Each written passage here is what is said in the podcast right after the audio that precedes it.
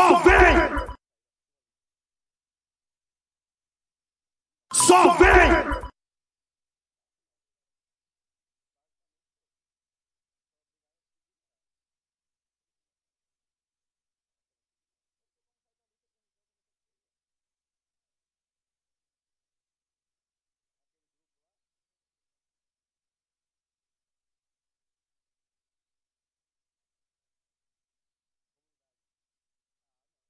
Só vem! Só vem!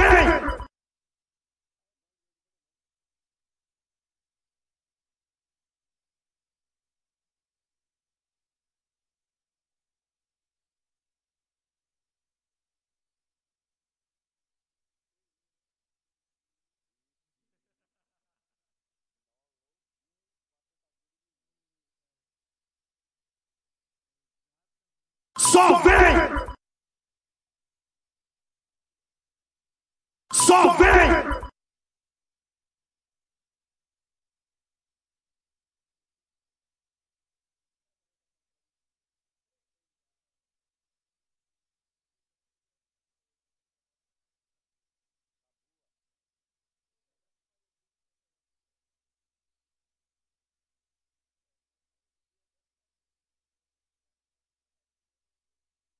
Só vem! Só vem!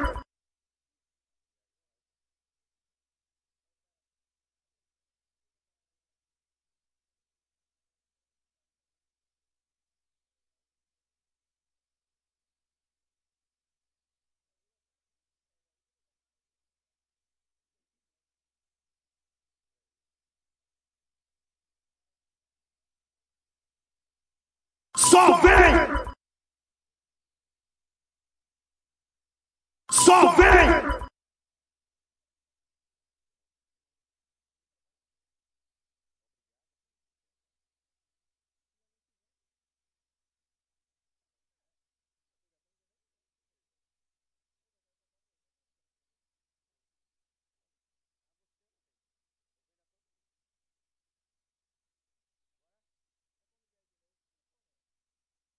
Só vem!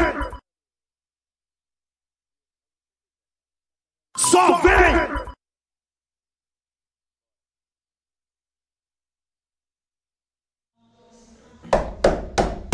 Só vem. Começando mais um Só Vem Podcast. Muito boa noite, muito obrigado por você estar aqui, por você ser essa pessoa linda e maravilhosa que você é.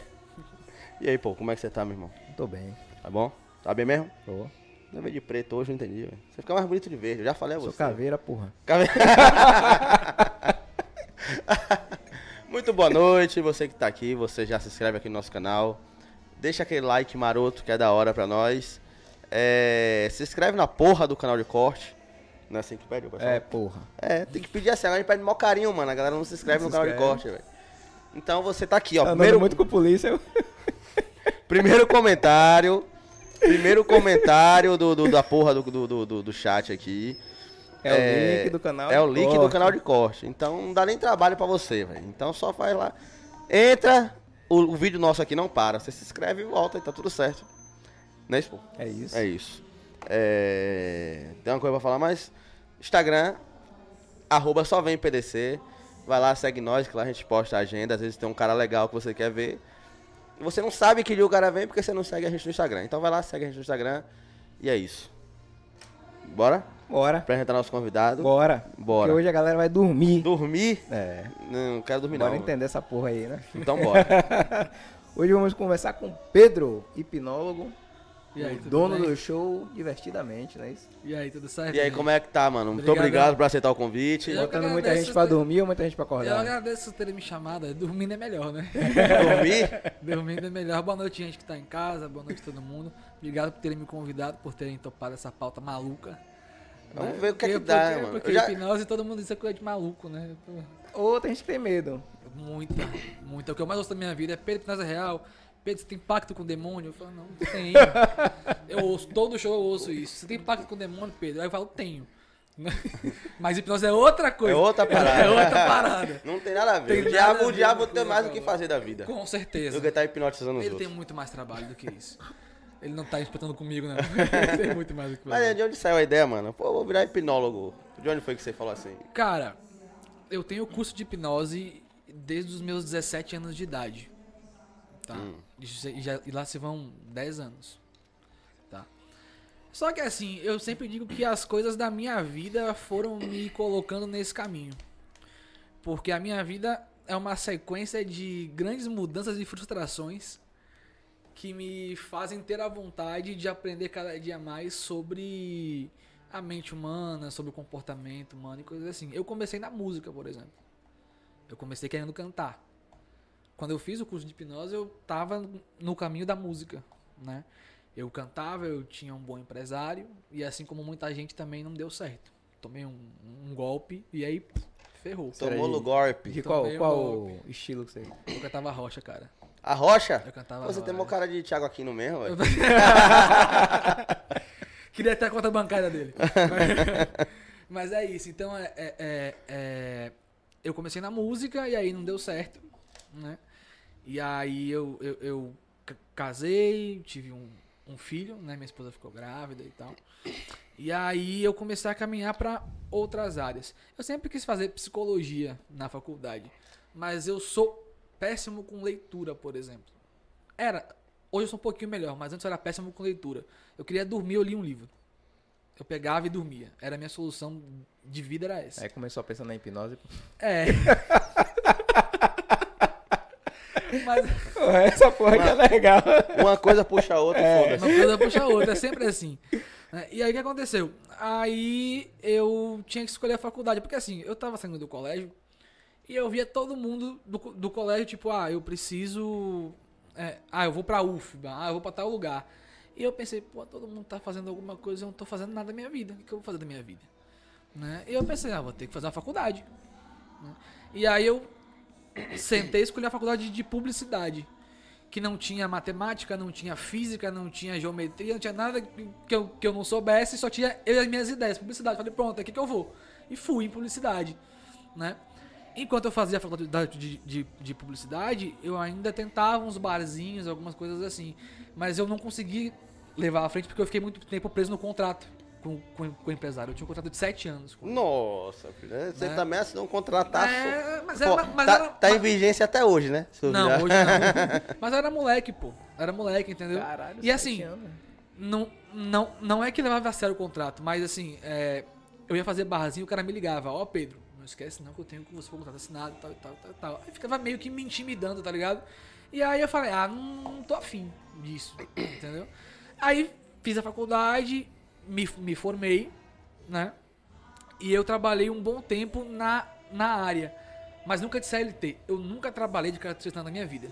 Sempre foi pra mim mesmo. né? Então eu fiz ali um esquemazinho de trabalhar como como social media. Na época que não tinha muito social media, né? Foi bem antes da pandemia e tal. As pessoas não se importavam muito com isso, as empresas. Sim. Tava ainda naquela parte de, de conscientizar a galera disso e tal.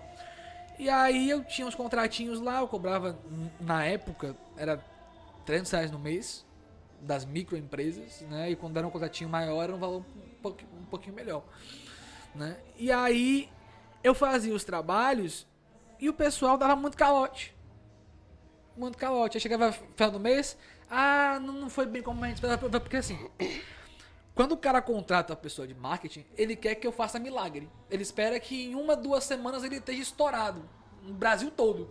E eu tinha que explicar, não, cara, não é assim. É um investimento a médio e longo prazo. Né? No mínimo aí uns 5, 6 meses para você começar a ver uma resposta sustentável. E se eu te falar que a gente sabe disso aí? Ah, mas, A gente sabe, mano. Não a é, gente mas- sabe. pô, mas... A gente tem patrocinadores aqui que a gente já teve, né? Patrocinado. Sim. Que é resultado da hora. Porra, não foi ninguém lá no meu Instagram? Um programa, tá ligado? Não foi Tá ninguém no Instagram, ninguém perguntou e tal. Eu falei, cara, velho. Pois é. Aí, pô, pô, pô ele, ele conversa mais com a galera. Eu converso muito menos com a galera. E se de hoje que já patrocínio. tá assim disseminado, imagina como era antes. Antes da pandemia, porque a pandemia foi que virou a chavinha, né? Porque a pandemia, o pessoal não podia sa- sair de casa, havia necessidade de levar a galera pra, pra internet. Né? Então antes disso a galera, tipo, o primeiro cara que ia embora quando tinha que ir embora é o cara do marketing. Por mais que não faça o menor sentido no mundo. Né? E aí, o que, que aconteceu? eu trabalhei um bom tempo nisso, né? Tinha lá, ganhava bem, até trabalhava em casa, computador de boa, era o trabalho dos meus sonhos. Eu levantava da cama, ia PC, trabalhava e pronto, tava lindo, em casa, lindo. Aí o que foi que houve? Aí passou um tempo, e aí veio aquele finalzinho do governo Dilma. Veio aquela marolinha, lembra aquela crise e tal? Dali, pai, eu não passei. Dali, em uma semana eu perdi todos os meus clientes. Todos. Eu morava já numa casa sozinho com minha esposa e meu filho, vivia daquilo. Né? E eu vivia também de um aluguel que eu tinha de um imóvel meu Rapaz, em Porto Alegre. Te cortando rapidão. Pode falar. Toda vez que a gente faz um processo assim de. Eu já fiz muito social media também. Sim. E, ou de patrocínio. Sim. Nunca, tipo, vai um só, velho. Nunca. Quando vai, vai todo mundo junto. Que porra é essa? Vai que se reúne, velho. E aí? É, é velho. É. É isso, velho. É isso, é impressionante. Vai renovar? o não vem de todos os lados, assim. Você fala, caralho, que isso, caralho, velho. Mano, tenha paciência. embora, Não, mas- não, tem paciência. Porra, aí vai é isso. embora. Não, e o pior é que. vai, Vou, vou, vou contar aqui um caso. Eu tinha um, um- um cliente, uma rede de farmácia grande. Grande daqui. né? E a gerente geral da farmácia tinha um filho que fazia publicidade. O que essa mulher fez pra me derrubar dessa farmácia, irmão? E conseguiu no final. Mas o que ela, a mulher fez da minha vida um inferno. E aí hoje, até hoje, quem faz a social da farmácia quem é?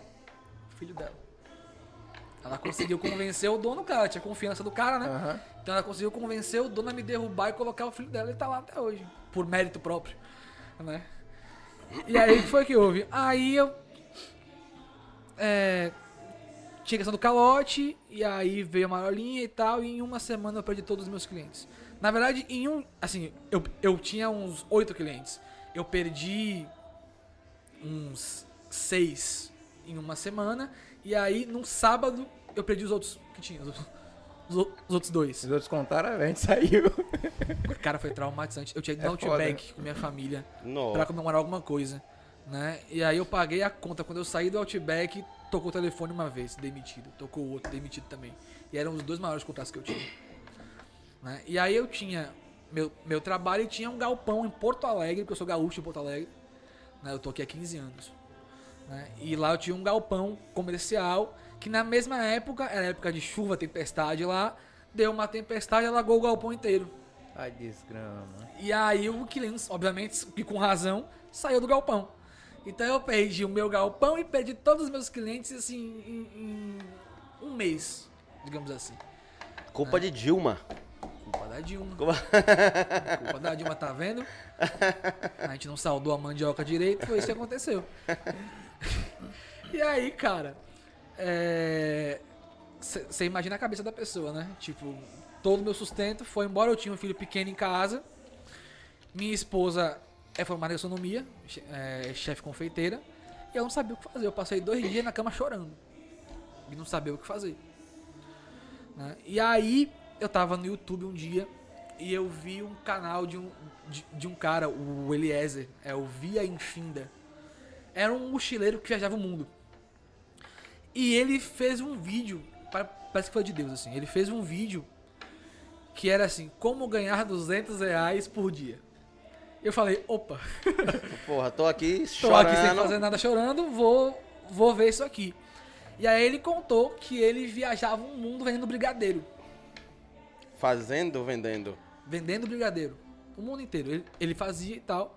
Né? Aqui no Brasil ele fazia, juntava dinheiro e viajava à Europa. Tipo, na época ele juntava 7, 8 mil reais e viajava à Europa por. Haja brigadeiro, duas Romano. vezes. Pra caramba, velho. Porra. Pra caramba. E aí o que aconteceu? Aí eu falei, cara, tô, tô sem ter o que fazer. Eu nunca na minha vida passei numa entrevista de emprego. Nunca. Eu nunca trabalhei de CLT. Então eu vou tentar uma coisa nova. Né? A minha esposa já, já era chefe confeiteira. Eu falei, amor, a gente tem que fazer alguma coisa. A gente tem um filho pequeno, a gente tem que reagir nesse- nisso aqui, né? E aí, cara, eu, eu tinha 50 reais no banco. Eu gastei 25 pra ir voltar do mercado, de Uber na época, que eu não tinha carro. E gastei 25 reais em material pra fazer brigadeiro. Nesse primeiro mês, esses 50 reais eram 3 mil. Justamente naquele cálculo dos 200 reais por dia. Eu falei, eu vou conseguir. O De maluco 150 a consegue. 200 reais por dia. Eu vou seguir como o cara falou aqui. vender cada brigadeiro a dois reais, entendeu? E aí, enfim, aí você encontra um motivo. Porque assim, eu, eu vendia na minha antiga faculdade, que era, que era perto de casa. Então eu ia, eu me formei na Unime. Né? Então eu ia lá pra, pra, pra faculdade e ia vender os brigadeiros. E aí eu vendia dois reais, todo mundo vendia um real, eu era o cara que vendia mais caro. Né? E você sabe que tem gente que paga a faculdade vendendo brigadeiro. Sim, sim. Né? Então, você imagina uma faculdade onde tem umas 15, 20 pessoas que vendem brigadeiro to, to- todos os dias, assim, em, em- em- em turnos diferentes. Aí eu pensei, cara, o que eu vou fazer? Eu preciso fazer alguma coisa pra poder vender brigadeiro, né? E o que eu tô falando aqui mudou minha vida, pô. Esse lance do brigadeiro realmente mudou minha vida. Entendeu? É por isso que hoje é, é, eu, eu fui me moldando pra muitas coisas. Né? E depois que eu passei por isso, a minha, a minha visão começou a ser completamente outra de vida. Né? Porque na- é justamente na necessidade que você se molda, né? E aí o que aconteceu? Aí eu pensei, cara, eu preciso fazer alguma coisa. Eu já era bom em vendas, já tinha um, um, um currículozinho ali em vendas de leve, né? Mas vender na rua é outra pegada, é outra história. E eu pensei, cara, eu preciso fazer alguma coisa na minha vida, eu preciso vender isso aqui. E aí eu fui ver mais alguns vídeos desse cara na, na, na internet, eu fui pegando uma coisinha de um vídeo, uma coisa de outro, moldei, achei meu método. Cheguei um dia na faculdade, tinha uma mesa de meninas ali, eu falei, é ali que eu vou. Parecem felizes, parecem bem, bem, bem dispostas. Né? E toda vez que, que eu ia numa mesa, as pessoas me olhavam com cara de desprezo. Porque, tipo, porra, mais um cara que quer vender brigadeiro pra mim, mais um cara chato desse, tal, tal, tal. E eu pensei, eu preciso mudar isso. Cheguei na mesa, eu falei, boa noite, tudo bem? Meu nome é Pedro, eu tenho 20 e poucos anos, e eu vendo brigadeiro pra, pra poder pagar minha dívida com o traficante. Pronto. Na hora. A pessoa tava no celular aqui, ó, ela fazia assim, ó. Quanto é? Não tinha, irmão, não tinha, foi, foi certeiro. Foi certeiro. Porque, tipo assim, eu pensei, porque assim, cada, cada pessoa dá o seu motivo pra, pra, pra vender, né? Sim. Ah, eu quero pagar a faculdade, ah, eu quero ajudar minha família, ah, eu preciso do leite, do leite da criança. Eu pensei, pô, eu preciso fazer uma coisa que ninguém faça. Então, foi ali. E aí, irmão, eu comecei a vender. E eu vendia, vendia, vendia. Eu vendia brigadeiro igual água. Eu vendi Pra pagar o brigadeiro traficante. Pra pagar o traficante. É isso, mano. Até que dentro de um mês todo mundo me conhecia. Virou piada. É. Todo mundo me conhecia. Ah, você é o cara. Até. É, é o cara do traficante. Cara, até O cara que tá hoje. devendo traficante. Até hoje tem cara que me encontra na rua e fala assim: Você não era aquele cara que vendia brigadeiro pra pagar brigadeiro? Eu falei, sou eu mesmo. E pagou, tô vivo, não tô? Paguei. Paguei, muito obrigado, você contribuiu muito. Eu comecei a vender brigadeiro, eu comecei a vender de caixa, velho. Caixa, eu fazia caixa de brigadeiro, eu vendia de caixa de brigadeiro. Entendeu? Porque eu encontrei métodos diferentes de vender. Eu saí daquela mesmice que o pessoal tinha. Entendeu? E aí, é, no primeiro mês virou 3 mil. E aí a gente foi aumentando, aumentando, aumentando. Chegou uma hora, obviamente, que, que os brigadeiros caíram as vendas. Saturou. né? Saturou. Imagina, todos né? os dias as mesmas Cara, pessoas não, comprando. não, em um mês e meio todo mundo já me conhecia. Você é o cara que vende brigadeiro pra pagar dívida com o traficante. E eu pensei, putz, tá ficando chato isso. Eu preciso pensar em outras coisas pra me reinventar. Né? E aí a gente começou a trocar o produto. Aí veio o brownie, veio outras coisas que minha esposa fazia. Minha esposa, uma cozinha de mão cheia, fazia uma coisa muito boa, né? De, de delicatessen, de restaurante e tal. E aí eu comecei a vender de outras maneiras. Eu fazia joguinhos, sabe? Tipo, ó, brother, eu tenho aqui uma, uma marmita, certo? E eu tenho aqui 10 dicas. Você tem que adivinhar o que tem aqui nessa marmita aqui dentro. Se você acertar, eu te dou ela de graça. Se você errar, você compra ela de mim. E eu posso te dar aqui três números. Você vai escolher tr- três números de 10 e você vai escolher três dicas, certo? E aí eu tenho mais sete dicas. Se você, se- se você quiser comprar a dica, é mais um real cada dica. Entendeu? E aí tinha cara que comprava as 10 dicas, errava e ainda comprava de minha parada. Mas era divertido, pô, porque era uma mesa de 5 pessoas, entendeu? E eu cobrava, tipo, 10 reais o bolo, entendeu? Eles dividiam entre eles, pô, era uma brincadeira pro, pro intervalo deles, né? E aí eu comecei a faturar muito com isso. Foi o que, foi o que alavancou a minha vida, assim, e me- mostrou, Pedro, você consegue ser muito melhor do que você era. A sua parada não tá em faculdade, não tá em CLT, não tá em nada disso, tá em você, tá da sua maneira, né? E aí fa- fa- fazendo uma relação disso com a hipnose. Eu comecei a me interessar por como as pessoas pensavam. O que, que eu podia fazer para atrair as pessoas, para convencer elas. Porque hipnose também é convencimento. É convencimento, entendeu? Então eu comecei. Então aí você tem a música que me dá uma, uma ideia de palco muito boa, de como é, conversar com as pessoas, de como me, me- me botar no palco. Aí você tem as vendas que me ajudam também nessa parte de relações humanas, né? E, e aí depois de um tempo, né, eu, eu, eu tive que vender o galpão que eu tinha em Porto Alegre, né, a preço de banana, porque enfim veio a crise, eu tinha muito que vender. V- Vendi, comprei um carro, virei motorista Uber. Né? E aí, é, enquanto eu rodava Uber, Você hipnotizando o povo dentro do carro. eu já fa eu faço até hoje, na Não, eu verdade. falei brincando, pô, mas é Mas eu verdade. faço até hoje isso. Faço, pô, de verdade.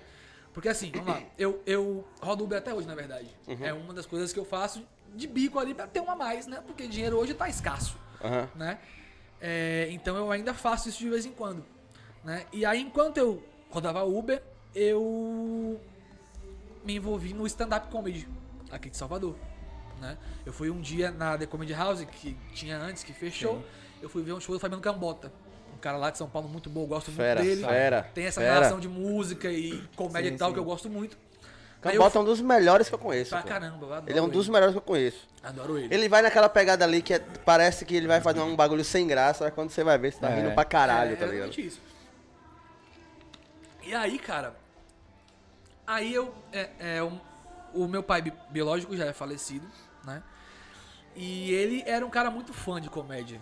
Meu pai era cadeirante. Ele se zoava horrores? Ele, ele dizia que ele era um cadeirante que vestia muita camisa porque ele não conseguia botar calça. Era maravilhoso, meu pai. Era um cara muito, muito, muito fantástico. E eu também tenho um, um tio meu que também fa- faleceu agora, inclusive, no, no domingo de Páscoa, que era um cara que estava sempre fazendo piada e, e, e, e- era muito bem humorado, muito fã de comédia, né? E aí eu falei, cara, eu sou muito bom escrevendo, né? É, porque eu também, sou- eu também sou, sou compositor, né? E eu tenho esse lance da comédia muito em mim por causa das minhas referências de, de, de infância. E a parte de vendas também já me ajudava nisso pela questão do traficante, entendeu? E aí eu já ia fazendo piadas e tal. E eu falei, cara, eu O posso... traficante era de qual facção, mano? melhor rapaz, esse negócio de facção é melhor não mexer não, porque eu rodo Uber de vez em quando. Uma... Aí, rapaz, dá um problema isso. Era a facção do bolso. A facção é... A do isso. bolso. E aí, cara, é, aí eu falei, cara, vou, vou tentar o stand-up aqui também. Né? Uma coisa a mais, né? Uma profissão que vai, que vai indo ali que eu gosto de fazer. Né? E, e me dá esse, esse glamour do palco. Porque quem gosta de música e quem cantou, eu sinto muita falta da questão do palco. Né? Dessa tensão, desse calor do público e tal. E isso me frustrava muito na época. Então eu já queria achar uma coisa que me direcionasse pro palco de novo. E aí eu falei, vou pro stand-up. E aí comecei a fazer stand-up, né? Comecei com o pessoal, né? Como um open mic, né? Que o pessoal fala. Sim. Né? Que é aquele comediante iniciante, né? E aí eu fui fazendo, fazendo, fazendo. Fui, fui tomando gosto. co- Comecei a colocar música dentro do stand-up, né? Então eu era, acho que eu sou ainda, um dos únicos caras que faz paródias, que faz stand-up com, com música. Eu usava o ukulele que era, que era, que era pequenininho e tal. Então eu ia pro palco, fazia paródia, fa- fazia, fa- fazia música e tal. Foi bem, bem legal. Rapidinho eu já, eu já abri o show do, do Morgado quando ele veio pra cá. Né? Já me chamaram pra isso já então. Então eu, eu tomei muito gosto pe- pela coisa. Né? É, e aí chegou uma hora do stand-up que eu percebi que eu gastava muito dinheiro. Porque, pô, eu moro em Lauro. A, a comédia era no Rio Vermelho. Pertinho. Pertinho, pô. Ah, logo 30 ali. e poucos quilômetros. É. 60 pra ir e voltar. Né? E eu ia pra lá fazer o show e eu não ganhava um centavo. Porque o Open Mic não ganha um centavo. Entendeu? Eu também não concordo com, com esse sistema. Eu entendo, mas não concordo 100% com esse sistema, entendeu?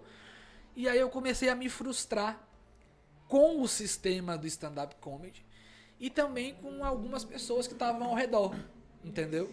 Que, que tem a questão do, do, do, do monopólio do cenário, tem, tem umas questões ali muito pessoais de cada um que eu não concordava, que eu não gostava.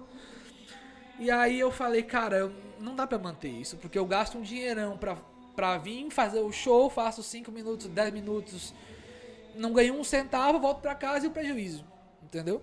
Pra quem roda Uber sabe que uma viagem pro, pro, pro, Rio- pro Rio Vermelho é uns 40 contos, com 45 reais. Entendeu? Então ida e volta dava uns 90 reais por dia que eu perdia de Aí, aí combustível. você tinha que pegar um cliente pra ir e um cliente pra Pois é, voltar. e nem sempre achava, porque tipo, um show na quarta-feira, quem que vai quarta-feira de Lauro pro Rio Vermelho?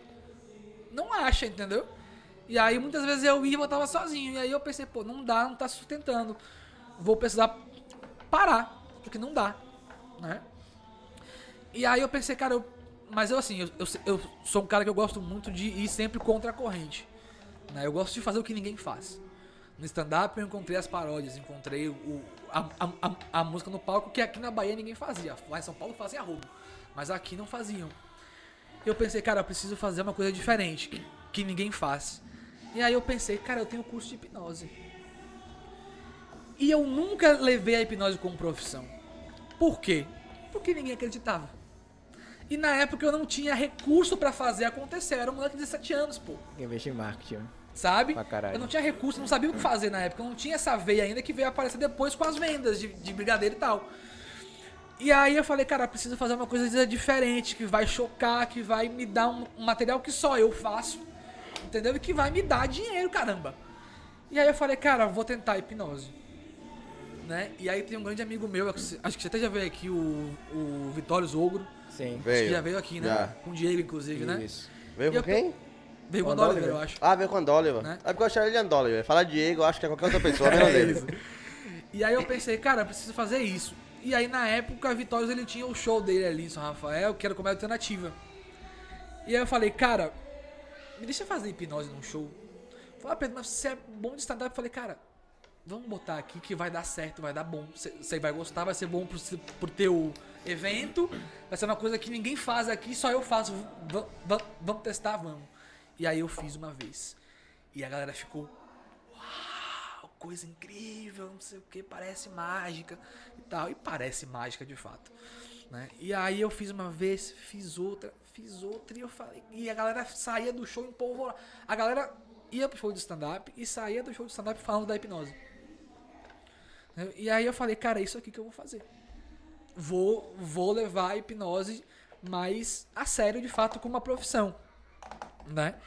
E aí eu fiz minhas, me- me- meus cursos a mais tinha que fazer. Eu já tinha curso de hipnose clínica também da época, mas hipnose clínica é uma coisa que você tem que se reciclar. Então eu fiz novamente um curso de hipnose clínica, fui procurar algumas psicoterapias também que eu poderia co- colocar junto. É, me formei em PNL, Programação Neurolinguística, e fiz também medicina germânica. Como? Medicina germânica. Germânica. Germânica, é. É um tipo de medicina alternativa muito ligada também à nossa mente. Depois eu explico melhor so- sobre ela. É, e aí eu fui, eu, eu fui colocando coisas no meu currículo que dava pra, inter, pra, pra colocar junto com a hipnose. Sim. Entendeu? E aí foi isso. Foi, é, é, veio da minha, da, da, da minha vontade de fazer algo diferente que ninguém aqui faz. E aqui na Bahia não tem show de hipnose.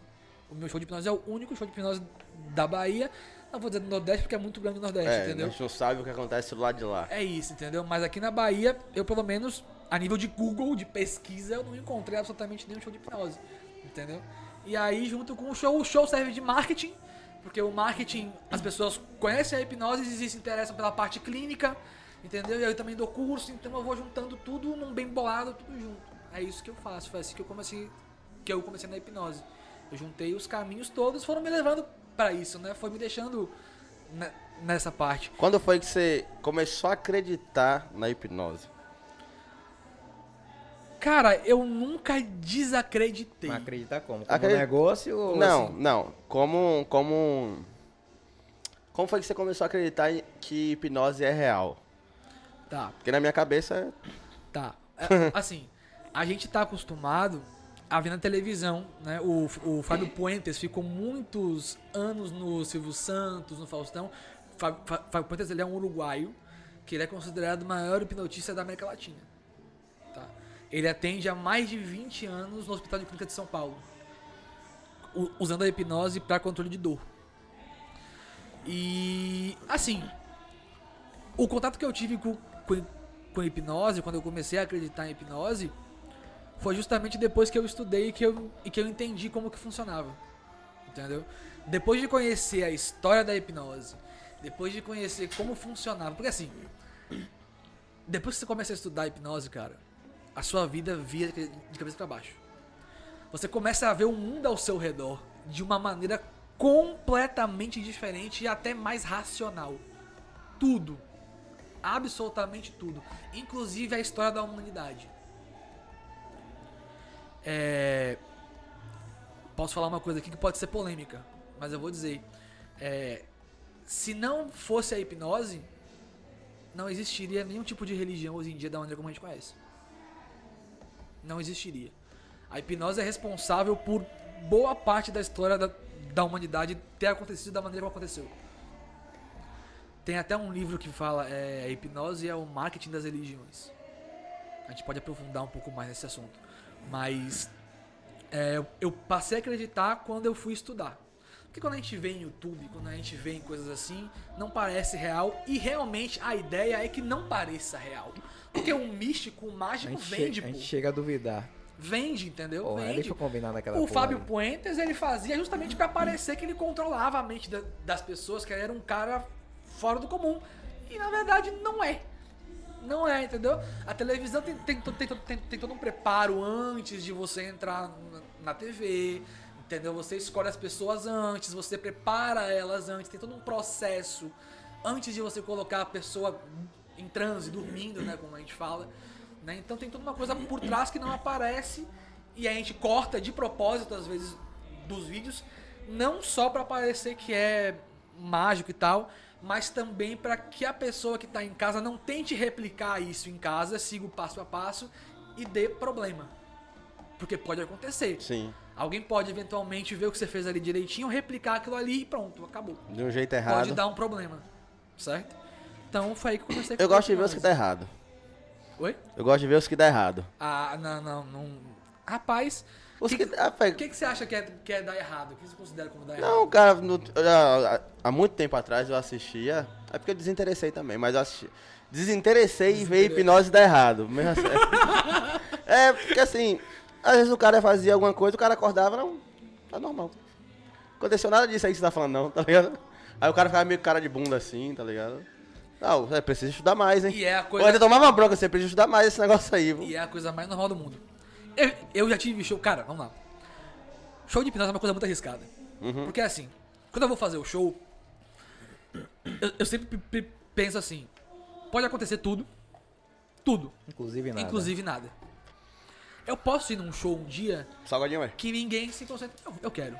Que ninguém se concentre, entendeu? E Salgadinho. aí ninguém se concentra, irmão. E se ninguém se concentrar, se ninguém tiver ali com você na parada, não vai dar certo. E eu faço o que se não der certo? Entendeu? Eu fiz um show rec- recentemente lá em Lauro. Lotou a casa. A gente lotou a casa. Né? E aí, cara, tinha uma mesa de 10, 15 pessoas ali que foram pra ver a banda depois do show, não foram pra ver o show. Entendeu? Então eles estavam ali fazendo barulho, irmão. Fazendo barulho. E as pessoas que queriam ver o show não conseguiam se concentrar. E eu falei, caramba, hoje é o dia que vai dar tudo errado. Né? E aí eu, eu, eu fiz os procedimentos tal, e antes ta- tava indo bem, mas depois começou a quebrar. E, e- e aí quando chegava alguém na mesa do aniversário, o pessoal gritava, Ei! eu falei, oh meu Deus do céu, gente, silêncio. Eu não queria ser mal educado, né? Mas deu vontade. Né? E aí eu falei, cara, é, eu, eu preciso de silêncio. Gente, pra hipnose funcionar, precisa de silêncio. Silêncio, concentração e tal, tal, tal. Sem sucesso. E aí, pra mim, é porque eu sou um cara pre- precavido. Né? Então, eu tinha um amigo meu que ele já há meses, Caio, inclusive, Caio, um beijo, Caio. Caio salvou esse show. Porque eu tinha um amigo meu que há muito tempo atrás ele já me pedia pra ser hipnotizado. Ele já dizia, pô, Pedro, eu quero muito, quero muito. Eu falei, cara, vai no meu show hoje. Eu, eu fui buscar ele em casa deixei ele em casa depois. Eu falei, vai, vai, vai no meu show hoje. E aí ele foi. E graças a ele teve show. Porque ele queria muito ser hipnotizado, então ele, ele tava ali dependendo dos outros. Entendeu? Ele já conhecia hipnose e tal, mas nunca tinha sido hipnotizado. E aí ele foi, e aí ele conseguiu e tal. Eu falei, graças a Deus, ufa. Aí ele, eu botei ele no palco e Vitórios também, Vitórios também, o co- Sim. comediante, ele abre meu show de vez em quando. Vitórias Né? que eu chamo carinhosamente de Vitor Rios.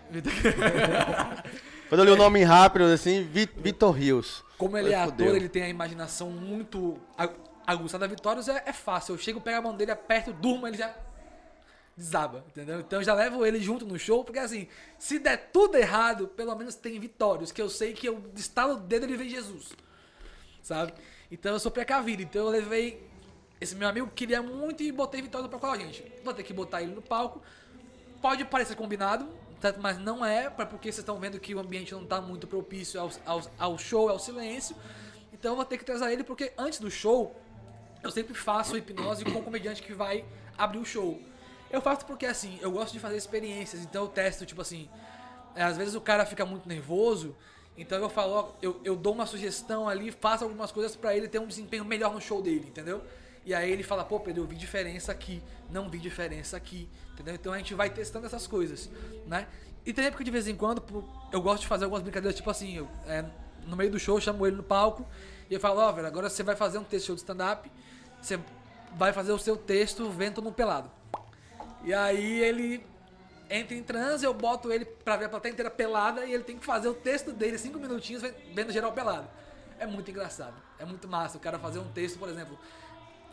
te- Teve um comediante Hamilton Júnior que foi no primeiro show, que ele fez o texto dele que falava de suruba, vendo a plateia inteira pelada. Foi maravilhoso demais. Foi muito bom, entendeu? Então eu sempre tenho essas reservas assim, que é o que salva o show no caso de emergência né? Eu espero nunca passar por um show que eu não consiga. Então, assim, porque aí a autoestima vai pro saco, né? Você vai fazer o quê? Não tem o que fazer. Você tá. Onde é suas próximas apresentações é onde? Eu vou estar amanhã em Cruz das Almas. Cruz das Almas? Cruz das Almas. Caralho, é longe, hein? Dá uns 150 quilômetros. Nossa. Amanhã de manhã eu saio, vai estar eu, o Vitório vai, vai junto comigo e vai estar junto o Lúcio Santa Fé. O Lúcio Santa Fé é um cara muito legal, ele, ele, ele também é open mic, certo? Mas ele já tem mais, mais, mais rodagem, né? E ele faz alguns sets de, de stand-up com mágica. É muito bacana. Ele não é mágico, mas ele faz alguns truques de mágica que, que ele aprendeu com, com stand-up. Então é muito da hora. Então eu tô levando ele e Vitório juntos lá pra Cruz das Almas. Eu já fiz um show Cruz das Almas mês passado, fui eu e o Andy Oliver. A gente fez, lotou a casa também e agora a gente tá indo amanhã de novo pra fazer mais um show. E o pessoal abraçou pra caramba. O pessoal ficou ficou maravilhado com, com, com o que viu. A notícia separou pela cidade. Então a gente tá esperando amanhã pelo menos umas duas sessões cheias. A gente tá, tá com expectativa boa. Inclusive Cruz das Lá são duas, se duas tiverem- sessões amanhã? Tem, tem uma já que tá esgotando. Acho que faltam cinco ingressos pra esgotar. Possivelmente Ah, vai se essa- abrir outra. Essa hora já esgotou já, filho. Possivelmente vai se abrir outra. Né? Então a gente tá na expectativa amanhã de fazer dois shows cheios. Mas fora esse show aí que você teve a dificuldade do, do barulho, teve algum que deu ruim mesmo? Não, graças a Deus não. Não, foi, foi, foi sempre tudo muito certinho. Porque assim, é, eu tento evitar ao máximo ambientes que eu sei que não me favorecem. Entendeu? Então sempre que eu vou numa casa eu falo assim, ó gente, eu faço show aqui, mas tem que ser assim, assim, assim, assim, assim, pra não ter chance de dar errado. Entendeu? Então eu sempre. Eu, eu tenho esses cuidados antes do show, sabe? De, de, de, de botar um ambiente mais silencioso, mais escuro, bota uma música de relaxamento antes, entendeu? Então a gente vai preparando o público justamente pro processo de hipnose. Mas como é? Como é que funciona? É uma parada pro público, com o público? Como é que funciona esse show? É com a plateia. com a plateia. É, é com a plateia. Você vai já sabendo que você vai pro É importante. Quando você vai no show de hipnose, saiba que você vai pro show de hipnose. Entendeu? E a pessoa já, já vai mais com a mente aberta, já pra poder é, é, é, se entregar no processo e tal e tal. Então o show é todo feito com a plateia. Quem quiser participar, sobe no palco. As pessoas que estão mais naquele momento ali, mais suscetíveis, a gente vai escolhendo. A gente faz uns, uns, uns testes e tal. A gente pode fazer aqui depois, inclusive, se vocês quiserem. Alguns testes de concentração, onde eu vou vendo as pessoas que estão mais concentradas na, naquele momento. Entendeu? Todo mundo pode ser hipnotizado. Mas às vezes a pessoa tem receio, às vezes a pessoa não tá num dia muito bom, tá numa, às vezes bebeu, Ou só quer desafiar o cara. sabe? Ou só quer é bom. desafiar o cara, porque hipnose não é guerra de mente, cara. É impossível uma outra pessoa controlar a sua mente. Um cara impossível. É, é, Você eu controla nem sua mente tentaria. o tempo todo. Ah, velho, eu não... Eu duvido que você consiga me hipnotizar. Eu Nem, nem tentaria. Não, nem tento. Eu Nem também tento porque não é a proposta do negócio, entendeu? A proposta é Aham. você fazer se você quiser. Exato. Entendeu? E, e aí, assim, a primeira coisa que precisa pra uma hipnose acontecer. A, a primeira é, é autoridade. Certo? Tem uma frase que diz: aonde não há prestígio não há hipnose. Entendeu? E isso pra tudo. Tem pessoas que fazem, por- porque assim, a hipnose não é só você botar o cara em transe e dormindo. Hipnose, como eu falei, é convencimento, entendeu?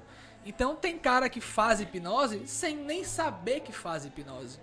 Por exemplo, figuras de figuras de, de autoridade muito grandes que são quase inquestionáveis. Médicos, por exemplo. Médicos, políticos, pastores, padres, entendeu? Porque um pastor e um padre, ele ali onde ele tá na igreja, ele é a autoridade máxima. E se não te servir ele, ele é o cara que naquele momento ali representa Deus. Olha a autoridade que você dá pro cara. Entendeu? Ele se coloca ali como o cara que naquele espaço representa Deus. Não tem uma autoridade maior que esse cara naquele momento. Entendeu? Políticos fazem hipnose o tempo inteiro com as pessoas que, que, que acreditam, né? Que, que, que não, se questionam que não muito. acreditam. É, Entendeu? não acredita. Mas também. é isso, tipo assim, a, a hipnose é muito sobre você acreditar tanto na pessoa que você nem questiona. É o poder de convencimento mesmo. Entendeu? E aí tem o, o, o restante, que é o transe hipnótico. Tem vários níveis de hipnose. A gente passa por hipnose todos os dias, to- todos os dias da nossa vida, cara. Todos os dias. Vou te dar um exemplo, tá? Você go- gosta de filme? Gosto. Me fala um filme que você gosta muito. Interestelar. Interestelar, pronto. É um filme. Já assistiu? Não. Você assisti. precisa assistir. Vou assistir. Interestelar. Eu vi, esse, eu vi esses dias no Prime, inclusive. Eu até pensei em Isso. assistir. Ele é maravilhoso. Um dos melhores filmes, tá no meu top 3. Mas ele te emociona? O que, que você, você sente emoção? Tem, tem um filme que você chora? Que eu chore? É. Mano, não. Deve ter algum, sim. Você não quer contar? Deve ter algum. Eu, por exemplo. Não, hoje. Ah, não, já chorei lá atrás. Não, não, é, Mas que aí não chora- lembro do filme. Aí Esse filme de animal mesmo que morria no final. Tipo, é, é, como é que é? Marley. Marley eu. Marley Ma- eu. Não, Marley é comédia, caralho. é. Beethoven. Beethoven. Lembra Beethoven, tá Mas ligado? o Beethoven não morre no filme. Não, não morre, mas tem umas, umas cenas ali que você fala, caralho, vamos abandonar ele aí. Pá, O Beethoven é comédia, você sabe disso. né? É, é comédia. É pra ser comédia, mas tem esse, tem esse momento triste Mas ali. toca no- numa parte sua que, É. que- Pronto, vamos lá. Eu, eu gosto muito de Titanic. É meu filme top 1 é, é Titanic. Eu choro horrores Top com, 1. com, com Titanic. Titanic top 1. Da minha vida, Certo. assim. Depois vem Harry Potter. Qual? Ah, Todos? Não me faça escolher. A, a, a saga Harry Potter. Eu gosto, Eu gosto do primeiro, e foda-se. O resto. Agora, o, acho que o último é o melhor de todos. O último, o desfecho ali, depois que você acompanha toda a história, né? Quando você vê o último, você fala, pô, esse aqui é especial pra caramba. Pra mim, o melhor é o primeiro. Eu gosto pra Porque eu só caramba assisti o primeiro. Você, ah. Você não gosta de Harry Potter? Mano, esse filme que tem 12 assim, eu não consigo, não. velho. Não tem 12, tem 7? Tem 9. Eu não lembro, tem 9? Eu não lembro. Nove, quantos porque Harry a- a- os quatro últimos é parte 1 e parte 2. Ah, é, tem as partes, né? Aí quer me quebrar. O único que teve série assim que eu gostei foi dos Vingadores, porque é foda. Você quer ver um filme que eu, que eu Aí, que eu- mano, o Tony Stark morrendo me emocionou pra caralho. Pronto, então pronto. Vamos lá. Não só eu, como o cinema todo, que eu lembro que tava todo mundo em pé. Quando o Capitão América puxou o martelo lá e falou, Vingadores, avançar! Meu irmão, todo mundo em pé, parecendo um torcida de futebol, meu Cara, irmão. e Quando, não- quando o Tony Stark foi morrendo, todo mundo foi sentando. Todo mundo foi sentando assim, ó. Aquele, aquele galera. silenciaço no cinema assim. Falei, porra, velho, não, não tem nada a ver isso aí. Não existe, não existe um, um exemplo de hipnose melhor que esse. Uhum. Quando você vê um filme, você tá ali concentrado e focado na história do filme, ou então em toda a história que você já viu antes, certo? Tanto que você se apega ao personagem, você se apega, você sente a dor dele e tal. Mas por que você faz isso se você sabe que tudo que tá ali é mentira? É mentira. Porque nessa hora que você tá vendo o filme, o seu racional tá, ó, Lá na longe. casa do caralho. Tá na cara do caralho, entendeu? E aí você tá pensando, tipo assim, porra, eu sei que é um ator, mas eu amo esse cara aqui. Sabe? Você, você se, se apega ao personagem. Então, isso é hipnose. Você deixou de lado do- o seu racional, mesmo sabendo que é mentira, você tá ali chorando, você passa raiva, Passa. Muita raiva. Entendeu? Outro exemplo, quando você vai ler um livro, qualquer livro, você vai ler um livro. Ah, quer dizer, qual- qualquer livro que não tenha figuras. tá? Você vai ler um livro, você tá ali, concentrado e focado no livro, lendo as mensagens, a, as- a história. E ao, e ao mesmo tempo que você lê, você imagina a história, você cria um filme na cabeça. Isso, isso é hipnose. Essa é a mais É pura. você focar, concentrar e imaginar. Isso é hipnose. Entendeu? A nossa mente, ela não sabe diferenciar o que é real do que é imaginário. Quando Os você lê um livro, Os impulsos, não. Em qualquer circunstância. Qualquer coisa. Qualquer coisa. o que é real e o que é imaginário, O que é impulso. Por exemplo, sonho. Quando você tá sonhando, não sei. Você já sonhou alguma vez que você tava caindo de um prédio ou então caiu de algum lugar e você acordou assustadão? Já. já. Pois é. Mas vou te contar um negócio bizarro. Hum. Eu controlo meu sonho. Possível. Temos um megamente aqui. Mano, eu sei quando eu tô sonhando. Sempre. Não, sempre, caralho. Mas de vez em quando eu não tô sonhando aqui essa porra. Não, é Vou isso. dar um tapa na cara daquele cara Mas ali. quando você começa a controlar, geralmente você acorda. Aí eu, aí eu evito voar. Vamos lá, olha só. Porque toda vez que eu vou, eu não sei pousar. Aí eu. É, eu vou voar aqui. Aí eu não. não... Olha só. Os caras vão dizer, tem um maconheiro no podcast lá. Quando você sonha que você tá caindo de, de um, de um prédio, você acorda, Acordo, certo? assustadaço. Mas isso aí que você acordou é a sua mente fazendo alguma coisa pra você não sofrer a sua morte. Uhum. Se você de fato estivesse caindo de um prédio, você desmaiaria no meio do processo. Uhum. Pessoas que caem de um prédio, a mente apaga e ela desmaia no meio do processo pra você não sofrer. A sua mente é inteira programada pra evitar que você sofra, pra te proteger. Certo? Então, a sua, então mais um exemplo. Se você pensa em alguma coisa muito triste que te aconteceu, ou então que você lembra de alguém que já faleceu, uma coisa assim, você vai ficar triste, né? Você vai ficar triste agora, não vai? Agora, você vai pensar assim, pô, você vai ficar triste agora, não vai? Uhum. Então, além da sua mente não diferenciar real do imaginário, ela também não diferencia presente, passado e futuro. Porque o que você pensa, mesmo que tenha sido lá atrás, você sente agora. É nesse tempo de agora. Entendeu? Outro exemplo de que a mente, de que a mente não, não diferencia. Ah! Matrix é um filme que fala muito sobre isso. O que diferencia o real do que é imaginário é o que? É o tocar as paradas. Mas a pessoa, quando tá hipnotizada, ela também sente, por exemplo, que ela tá vendo o avô que já faleceu. Ela sente o cheiro, ela abraça, ela sente a, a, a, barba, independentemente de ser uma pessoa ali na frente dela é, que, não, que não tem barba, ela sente a barba, ela sente o cheiro. Por quê? Porque a sua mente grava. Ela grava tudo que você já vivenciou seu tá, tá, tá gravado, entendeu? Então você lembra do cheiro, você lembra do toque, você lembra da textura das coisas. E a sua mente só reproduz isso. É como se você sonhasse acordado. Basicamente isso. Basicamente isso, a hipnose. É, um, é tornar a imaginação realidade. A grosso modo, assim.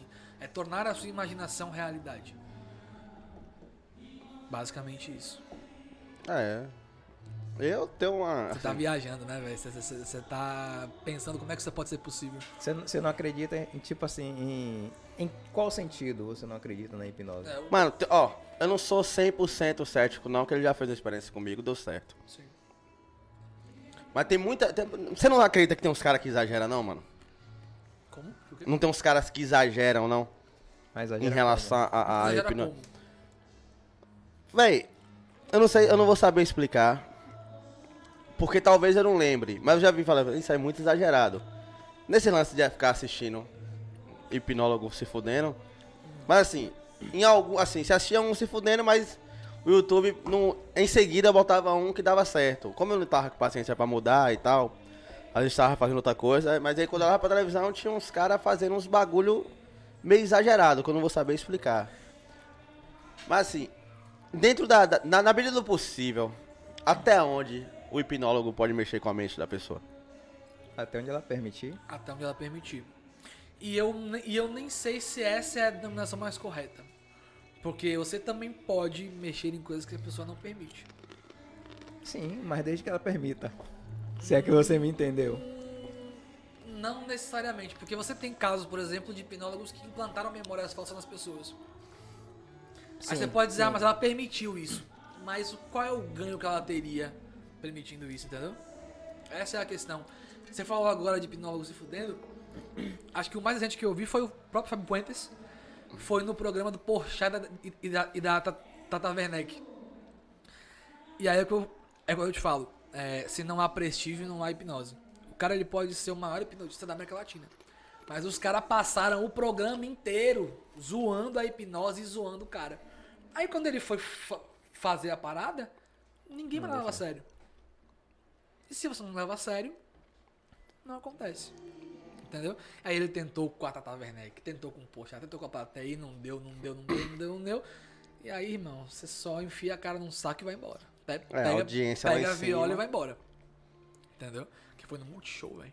Aí a galera vai achar o quê? O cara é uma fraude. Baixa que o cara Tá tá fraude. O cara pode ter feito. O cara pode trabalhar nas das clínicas por 28 anos. Mas o cara foi no Multishow, não deu certo, o cara é uma fraude.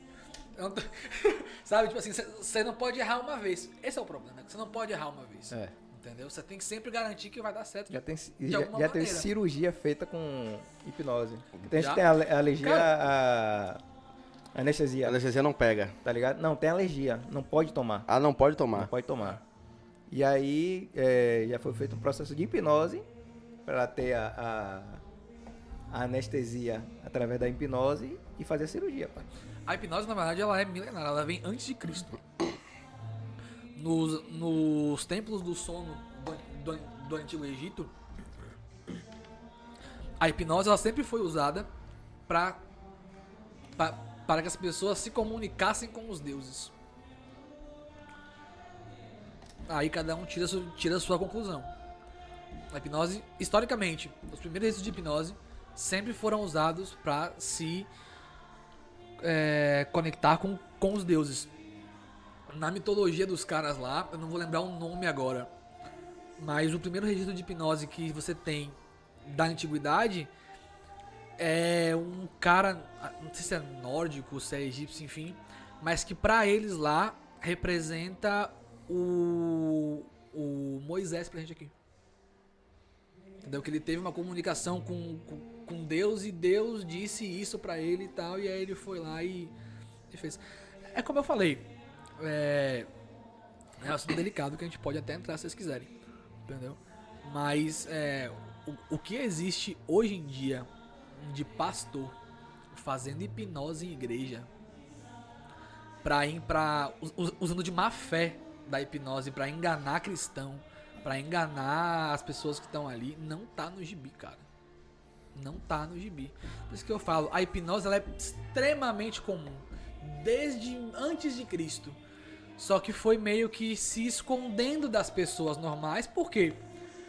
Porque é, se as pessoas não, não, não, não conhecem, cria-se o misticismo Sim.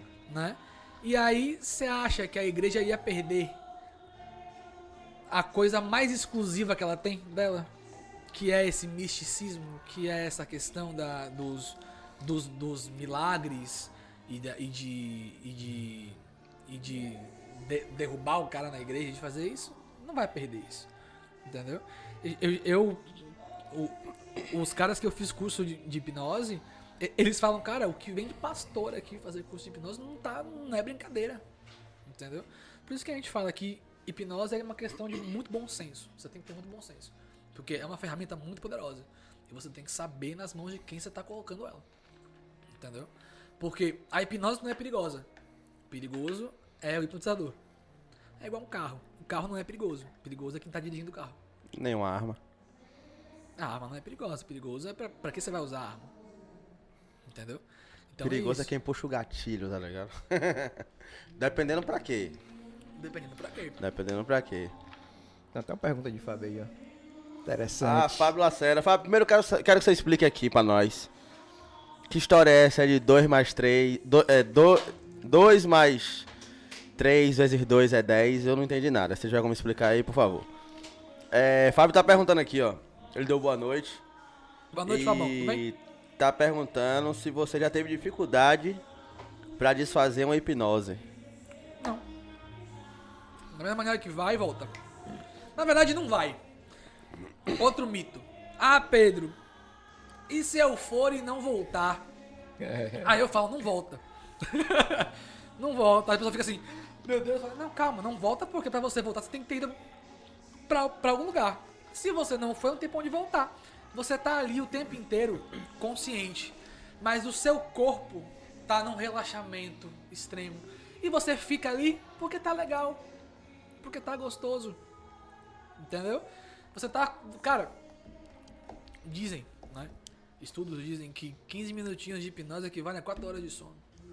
Porque você bota o seu corpo num estado de relaxamento de como se estivesse dormindo. Mas o consciente tá aqui, ó. Ligado. Você ouve tudo que eu falo. Você ouve o barulho ao redor. Você ouve tudo. Entendeu? Só que a gente reduz um pouco a sua parte Um senso crítico. o senso crítico. É isso, entendeu? O, o senso crítico é o, que, é, o, é o que faz você identificar que azul é azul, amarelo é amarelo. Por exemplo, Fábio. Eu fiz hipnose com o Fábio. Eu. História agora. O, o o pri- primeiro show de hipnose que eu, que eu tentei fazer foi aqui em Cajazeiras. Foi no Boca de Brasa. Fábio conseguiu pra mim no espaço, me ajudou pra caramba. Não veio ninguém. Caralho. Não veio ninguém. Foi vazio. Fábio tava lá, ele Fábio mesmo. tava lá. Fábio, ele ia abrir o show junto com o João Coutinho, ami- amigo nosso comediante, né? E aí João no Coutinho final... já veio aqui? Não. Pau no cu do João Coutinho. E aí, e aí, no final de tudo a gente fez uma hipnose entre a gente lá, a gente ficou lá, fe- fez uma rodinha, gravei uns vídeos, inclusive, tem no meu Instagram. É, e aí eu, te- eu fiz os conteúdos e tal. E aí eu falei, Fábio, você vai ter que ser hipnotizado, né, Fábio? E a gente tava na época política ferrenha, né? E aí eu, eu fiz, sabe, ver os Vingadores, sabe? Chorou quando viu os Vingadores, que ele é muito fã de super-herói, né? Ah, né, nem, nem tanto. Pra caramba. Tem 27 camisas diferentes de cada, Pois de é. cada personagem. E- e- ca- Cara, ele viu, ele chorou, entendeu? Eu fiz uma brincadeira com ele de que ele. De que toda vez que eu batesse palma, ele ia gritar Viva Bolsonaro. e eu bati a palma e ele viva. Ele, opa, tem uma coisa errada aqui. Pera aí, opa, e eu, pá, e ele, viva Bolsonaro. foi ma- maravilhoso. Né? Então foi, foi muito engraçado. É, é, é, é, E o, que, e o que mostra assim, o que mostra que a, nossa, que a nossa opinião não vale de muita coisa, né? Porque na, na hipnose a gente pode fazer uma pessoa se apaixonar por você, mesmo que momentaneamente você consegue fazer. Entendeu? Você consegue fazer de tudo. A, cara, a, a mente humana ela é. Ela tem, ela tem coisas inimagináveis. E é o que controla o seu corpo. Né? O seu cérebro controla o seu corpo inteiro. O, o, o, o seu cérebro é como se fosse o hardware. né? É, um, é, um, é um computador. O cérebro é o hardware e a mente é o software. A gente, os hipnólogos, mexemos no software. Os médicos mexem no hardware, que é o cérebro, coisas físicas e tal. É muito legal. Muito legal, é fantástico. O, eu, assim, todo mundo fala que o cérebro é a, a maior máquina do universo. Mexer nessa porra. Esse lance de ah, a gente não usa 100%, você acha que é real esse bagulho? A gente só tá usando uns, uns 10% mesmo e Da, foda-se? da mente humana? Sim. Não. Não tem, o quê, rapaz? Tem modelos. Aí depende do modelo, que- do modelo que você segue, tá? Tem modelos que dizem que você usa só 1% da mente humana. Tem modelos que você usa que diz que você usa 10. Então entre 1 e 10%. 100% não. O resto tudo é a, a mente se divide em sub em, em co- con- co- consciente, subconsciente e inconsciente. A gente divide em três partes tá? É, a mente humana é como se fosse um. É como se fosse o mar. Entendeu? O que você vê ali, o que você sabe de você aqui, é só o rasinho. Se você entra, irmão, você acha muita coisa a mais. É, eu tava até vendo Sérgio Sacani, já ouviu falar? Não, Do Space Today. não. Ele tava falando que ele é geólogo. E a gente, o ser, a gente, a gente fala, o ser humano já descobriu mais coisas fora da Terra do que no fundo do mar. Embaçado, velho, pra chegar. Dá, é muito mais fácil meter um foguete lá pra cima do que um submarino pro fundo do mar. Ca- Questão de pressão. Pois é. E Imagina. tem lugares que não vai conseguir chegar nunca. Que talvez nunca chegue. É. Né? Dum- Então, então, então imagina o que não tem ali dentro. É uma coisa completamente inexplorada. Né? E a mente humana, velho, vai passar anos e anos e anos, a gente nunca vai conseguir desvendar tudo. Mas a gente tá. Você acha que a gente tá evoluindo ou tá involuindo, velho? Existe essa palavra involução? Foda-se, acabei de questão, inventar. Na questão do que? De. Em questão você fala de. Questão de, assim, de, de, de cada dia mais saber usar melhor a cabeça. Eu acho que a gente tá evoluindo pra caralho. Cara. Vamos lá. A nossa mente. É uma pergunta tranquila pra responder, vai. É não, não é tranquilo, mas é que é. É nada, porra. É pra eu fazer uma analogia mais, mais, mais concreta. A nossa mente, ela foi moldada inteira pra gente economizar energia. Por quê? O nosso cérebro ele gasta muita energia, ele gasta aproximadamente 20% da, da energia do corpo humano. Isso é muito. Tá? É, então assim, na época das cavernas, Sim. se gastava muita energia. Porque Muita. você tinha que caçar, você tinha que sobreviver, você tinha que fazer um monte de coisa. Então o cérebro foi se acostumando a vida inteira a ser moldado para economizar energia o máximo possível. Entendeu? É por isso que é tão difícil você colocar, por exemplo, uma academia na sua rotina. Entendeu? Porque é muito mais fácil você ficar em casa. É muito mais fácil você não fazer porra nenhuma do que ir pra academia. Justamente. entendeu? Então, tipo, o seu cérebro economiza energia. Entendeu? É muito mais fácil você olhar pro erro dos outros do que você começar a pensar nos seus próprios erros. Economiza energia. Porque você olha, você julga. Pronto, julguei. Agora, você julgar você mesmo, isso gasta muita energia. Você se desgasta muito mentalmente. Entendeu? Então o cérebro faz de tudo para que você economize energia. Até automatização de processos no seu dia a dia. Aham. Tipo, escovar um dente. Você não pensa, tô aqui escovando Tô- o tô dente, escovando o Tá dente. ligado? É automático. É automático. É. Esse lance, de, esse lance de, de julgamento e tal, eu já eu não gasto muita energia em relação ao julgamento porque eu mesmo faço meus próprios julgamentos. Eu não ligo pro julgamento do outro. Se você me achar um pau no cu, foda-se você. Se o cara que passar ali falar, pô, aquele boné branco com brilhante é de menina, foda-se. Eu não ligo pro julgamento dele. Eu me julgo. T- Tá legal? Mas é assim. De vez em quando eu assisto um podcast aqui pra eu entender. Pô, fui bem aqui, fui mal pra caralho aqui. Eu mesmo já me dou esse trabalho. Eu não, não- não fico ligando muito pro que os outros falam, entendeu? Diga uma A coisa. não ser que eu te dê uma abertura, mano. Esse trem aqui tá bonito. Você tá gostando do bagulho aqui, aí eu te dou espaço pra, pra fazer isso. Mas outras pessoas, mano, me, incomoda muito pouco a opinião dos outros. Sinceramente falando. A opinião de manhã te incomoda? Minha mãe? É. a opinião dela já não vem como opinião. Eu levo a. Tudo que minha mãe me fala, eu levo com é, base educativa. Tá. A opinião dos seus familiares mais próximos? Zero. Zero? Zero. Você é casado? Não, tô namorando. Tá namorando? A opinião da sua namorada te, te, te, te importa? Não, mas é relacionamental. Não, não, não levo pro lado. é, Não, eu tô falando de julgar, de julgamento, não tô falando de opinião. Julgamento. A pessoa me julgar que falo que sou grosso aqui no podcast. Sim. N- Não me incomoda. É Por isso que eu não perco energia. É porque normalmente. Acho é que é, pô, é bem parecido comigo em relação a isso. O pessoal fala mal do podcast aí, a gente caga, tá ligado? Ah, Não vou gastar energia com isso aí. sim. A gente sabe o que a gente tem que melhorar. É que tem- claro que tem- tem conselhos que o pessoal bota que a gente fala, porra, isso aqui é legal. Dá pra gente seguir, tá ligado? Ou não dá pra fazer agora. Não mas dá pra fazer é agora, essa. mas a ideia é essa. Se ligou? A gente não precisa estar gastando energia com um comentário idiota. Se ligou? E tem um bocado, velho. Acho que, o pro- Nossa, como tem. acho que o problema do geral não é nem. Tipo. Quando vem. É porque as pessoas que mais sofrem com isso são as pessoas mais, mais famosas e tal. Sim, sim. Porque eles têm milhões de pessoas. Então, assim, uma carga vai somando em cima da outra. Então, o cara. É, é- por mais que a gente não se importe, vamos dizer aqui, tá? O podcast estourou. Você vai, você você vai pegar um milhão de views por programa, Certo. tá? E aí vai vir, vamos supor, que de- desses um milhão, 200 mil seja a gente que tá aqui só pra hatear. Normalmente é mais, Sim. né? Mas vamos supor que 20% se- se- se- seja só hater. Quando a carga é muito grande, por mais que a gente não ligue, por mais que a gente não se importe, quan- quan- quando a carga é muito grande, a nossa cabeça começa a pensar assim, pô, será que eu tô fazendo coisa de errado Pera aí. mesmo? Mas eu, eu tenho como refutar sua, seu comentário agora. Refute. Porque, por exemplo, você tá falando que tem um milhão, 20% tá falando mal. tem 80% aí que tá gostando. Sim. Eu não vou me importar com esses 20%, mano. Se 100% falar. E outra, se 100% falar de uma coisa. E, e vou dizer Aí mais. eu vou falar uma coisa, porra, se, se tá todo mundo falando, aí a gente tem que ter a humildade de entender que realmente Não. aquilo tá ruim. Pronto, mas a gente tá falando de números. Eu tô falando Aí, de números. caso. Tô falando de números. Sim.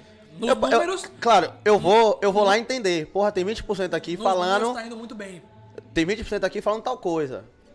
Mano, a gente não é, a gente não é omisso à crítica.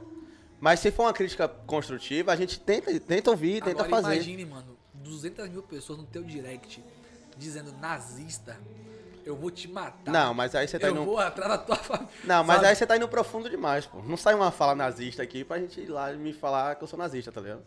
E Não, se mas eu- tô dizendo assim, não, mas o cara, pra, pra, pra, pra, te acusar de alguma coisa, ele só precisa Não, mas eu, não, mas aí eu vou, mas aí eu tenho como só ignorar. Tem. Não, não tem fundamento. Coisa que não tem você fundamento pra me ignorar criticar. 200 mil pessoas? Consigo. Consegue? Me chamando de nazista? Por quê? 200 mil pessoas? Sim, mano. Eu, a gente pira, pô. eu é posso ir lá olhar, mas aí eu, a cada comentário. Mano, eu ignoro muito menos, pô. Eu tô ignorando bom dia. tá ligado? E eu, Aí, véi, porra, eu também sou assim. se eu falar. Uma, se, eu, se Deus o livre guarde, eu jamais vou fazer isso. Mas caso eu fale uma. uma uma frase aqui nazista e o cara falar me chamar de nazista, aí eu vou dar razão a ele, caralho, porque eu falei. Se ligou? Mas se eu não falei e o cara vai lá me chamar de nazista, eu vou só ignorar. Mas aí a gente vai entrar numa questão que também tem a ver com hipnose e- e- e com a mente. É a questão da interpretação. Uhum. Por exemplo, vamos falar aqui do assunto polêmico. Tá? Bora. Polêmica. A gente gosta, a gente- gosta de, de- de corte, de polêmica. Vamos fazer polêmica então. Se a gente pega a, a, a ques- a questão do Monark lá do, do Flow, né? Hum. Tem gente que ouve aquilo ali e consegue ter uma interpretação de que não foi nada tão escroto como as pessoas fazem parecer que foi. Uhum. Entendeu? Por quê? Porque na verdade assim, vamos lá. É, por que o ser humano adoece? Como que o ser humano adoece? Melhor, exemplo aqui, ó. Qual é a diferença entre um ser humano e uma zebra? Tu já viu uma zebra depressiva Não. na savana? No zoológico pode a- a- a- até ser, porque Dá tem a questão do ver. habitat e tal. Tá visível lá. Mas na savana, você já viu uma zebra depressiva? Não. Até porque eu nunca fui na savana, mas. Não, mas no nos Discovery vídeos. Channel, Isso. isso, no A Discovery zebra tá lá mó sossegada, andando Pois pra é. cima e pra baixo. Aí vem um leão bater da zebra. A zebra corre, pau, pau, pau, e o leão vai atrás dela. Aí o leão pula, vai dar uma mordida na, na, na bunda dela, consegue arranhar, faz o machucado, mas ele cai rolando e, e, a- e- e- e ela foi embora e pronto. Certo? A zebra escapou do leão. Escapou. Ela vai fazer o que depois disso? Ela vai lamber a ferida. Até cicatrizar possivelmente. E vai seguir pastando. Segue, vida que segue, filho. Vida que segue. Como é que seria uma zebra agindo igual o ser humano? O leão me mordeu, ela ia dizer, meu Deus do céu, olha esse leão desgraçado, me mordeu, me, a- me arranhou, olha meu bumbum agora, como é, como é que vai ficar? Vou ter que fazer uma plástica. Aham. Agora a zebra macho não vai, não vai mais querer me pegar. Eu vou fazer o que agora? Como é que eu vou casar? Como é que eu vou ter filho? Vou ter que fazer duas, três plásticas, cirurgia, vou ter que enfaixar, e meu Deus do céu, e agora o que, eu- o que, que vai acontecer? Como é que eu vou tampar isso aqui? Vou ter que usar calça? Vou ter que... Você entendeu? O ser humano fica doente porque ele interpreta tudo. Desde os três meses uterinos, você já tá ali interpretando tudo que tá ao teu redor. E essas interpretações são baseadas de acordo com as suas vivências. Certo? Não tô dizendo que uma pessoa que, por exemplo, uma, uma pessoa que interpreta o, o, o, o, monarca com uma fala não tão absurda como. Exemplo, tá? O, ca- o cara interpreta o monarca com uma fala não. Tipo, ele olha e fala, porra, foi ruim, foi ruim, mas eu acho que não foi tanto assim. Exemplo, tá? Não, o corte é escroto. Esse cara não é na, não é necessariamente um nazista, Aham. entendeu? Talvez ele seja um cara que na vida dele ele aprendeu a questionar mais as coisas, entendeu? Porque a gente hoje é, a gente é movido muito pela massa de manobra, Sim. né? Então a opinião pública move muita gente. A opinião pública, quem faz é, no nosso país, principalmente, é uma galera que é mais sensível a tudo que tá ao redor dela. Porque o nosso povo é muito sofrido. É muito sofrido. Sim. Entendeu? Em questão financeira, em questão racial, em questão de tudo. Então, brasileiro que tem uma vivência muito sofrida, quando ele vai interpretar as coisas, ele vai interpretar as coisas de uma maneira mais sofrida, porque dói nele. Tudo dói nele. Entendeu? E isso não é culpa do brasileiro, é culpa do, do, do país em geral que sempre foi mal governado. Entendeu? Então, pessoas. A gente vai para os Estados Unidos, certo? Que lá a gente, a gente tinha. O, o Trump tinha um monte de galera lá que também fala um monte de absurdo. Mas lá os caras levam. Lá os caras levam os absurdos que, que- que se, que se- que se falam mais de boa. Porque não são tão sofridos quanto a gente. Eles foram Sim. mais ensinados a pensar melhor. As experiências de vida deles são mais tranquilas do que as nossas. Pô, a gente sofre das 7 da manhã até 8 da noite, velho. É, é buzu lotado, entendeu? E aí a gente que te olha feio, você sabe que você pode sair, pode não voltar pra casa, você pode morrer no meio do caminho, entendeu? Então, essas experiências, essa interpretação que você tem das paradas, é, modifica. É que eu, que, que eu tô te falando. Talvez você não se importe tanto porque você tem uma experiência, uma vivência de, de vida onde você consegue questionar mais as coisas e ser mais autocrítico. Já me entendeu? importei mais. Já se importou mais. Já me importei mais. Hoje em dia, mano. Porque a vida vai, vai É calejando é, a não, eu, tô, eu tô falando por mim, Sim. Leandro. Né? Você pode se importar, quem passar por ali fora pode se importar com o que o pessoal fale dela. Mas de mim, mano, ninguém paga minhas contas. Pra começar. Eu entrei numa discussão. Eu, eu passei a, a ser assim quando o cara falou assim, porra, você mora aqui em Salvador e só torce pro Palmeiras. E eu ligava pra. Não, mano, porra, eu gosto do Palmeiras e tal. Depois eu falei assim pra ele, mano, vai se fuder, rapaz. Pague minhas contas que eu torço até pro Bahia se você quiser. Pronto, dali pra frente eu falei, mano, ninguém paga minhas contas, velho. Ah, fala de mal de mim, foda-se que fala mal de mim. Paga minha coelba, que tá 270 conto. Tá ligado? Paga minha embasa que tá 100, paga minha internet. Paga qualquer porra pra mim que eu faço o que você quiser, fi. Dou... Mesmo? Não, nem tudo. em relação a... Eu deixei, eu deixei, eu deixei no ar. Mano, paga minhas nada. contas aí que eu concordo com você, vá. Eu deixei. Não ligo, mano. Não ligo. Assim, ah, tá. Porra, liga, claro que liga. Mano, eu tenho mais o que fazer da vida do que tá ligando pra, pra. pro que os outros falam de mim, tá ligado? Isso é um Se o, se o brasileiro fosse assim. Se o brasileiro em si, em geral, se o pessoal no mundo inteiro fosse assim, não ligasse muito pro que os outros falam delas, ainda mais se não for verdade, Sim. tá ligado? Quanta gente você vê br- quebrando cacete na internet aí por mentira? É que exatamente isso. Tá ligado? O, problema, não. O, a- o, o fato de você não se importar é muito bom, porque isso te dá uma independência emocional Uhum. muito bacana. O problema é que o mundo ao seu redor se importa. Entendeu? A opinião pública pode acabar com a vida de uma pessoa, como já acabou com várias pessoas, entendeu? Dá os cancelamentos aí. E aí, por mais que a gente não se importe, a gente acaba sofrendo por consequências terceiras, sabe? sim, Externas. sim. Esse é o grande problema, na verdade. Esse é o ponto que eu queria chegar. São, são as consequências externas que aí fazem você, por mais que não se importe, talvez você tenha que dar o braço a torcer e dizer, porra, vai, só pra não me cancelarem, então é, é isso, entendeu? É. O, pro- o problema é o externo, É, não é o interno. é como eu falei a você. Se a galera já tivesse a, a cultura de ligar o foda-se pra que falam de você mesmo, Sim. não ia existir nem cancelamento, mano. Tá ligado? E não sei se você reparou, deixa eu pra cá, quem mais cancelava, quando começou a ser cancelado, meio que acabou. Esse É. negócio de cancelamento. Acabou esse negócio de cancelamento. Sim. Muito difícil alguém ser cancelado. Ó, Naldo, Benny, mentindo pra caralho aí. ninguém cancela o filho da puta, tá ligado? Bolsonaro falando um bocado de merda, ninguém cancela. Lula falando um bocado de cagada também, ninguém cancela. Tá ligado? Então, meio que acabou essa porra. Esse negócio de cancelamento é 2021. É que, é, que, é, que, 2022. sat- é que o brasileiro é muito bom em saturar as coisas. É, é isso. Então saturou. Ó, viraliz... A partir do momento que todo mundo, a semana inteira, todos os dias era cancelado, acabou. Ó, é... Saturar as coisas e viralizar a bosta é com nós. O, um país que, o país que viraliza mais merda no mundo é o Brasil. Quando você pega opiniões de fora, de pessoas falando assim, por que esse cara ficou milionário? E quando vai ver o que esse cara fez pra virar milionário, o gordinho lá da barriga mesmo. Tá ligado? Se você já viu o meme, que tá. O cara fica com a barriga assim, só subindo e descendo. Não. Depois eu te mostro. O cara ganha milhões. O cara não fala uma palavra. Fica só dançando. Com a barriga pra cima e pra baixo. E o maior número de visualizações dele é onde? O cara é turco. Turco não, árabe.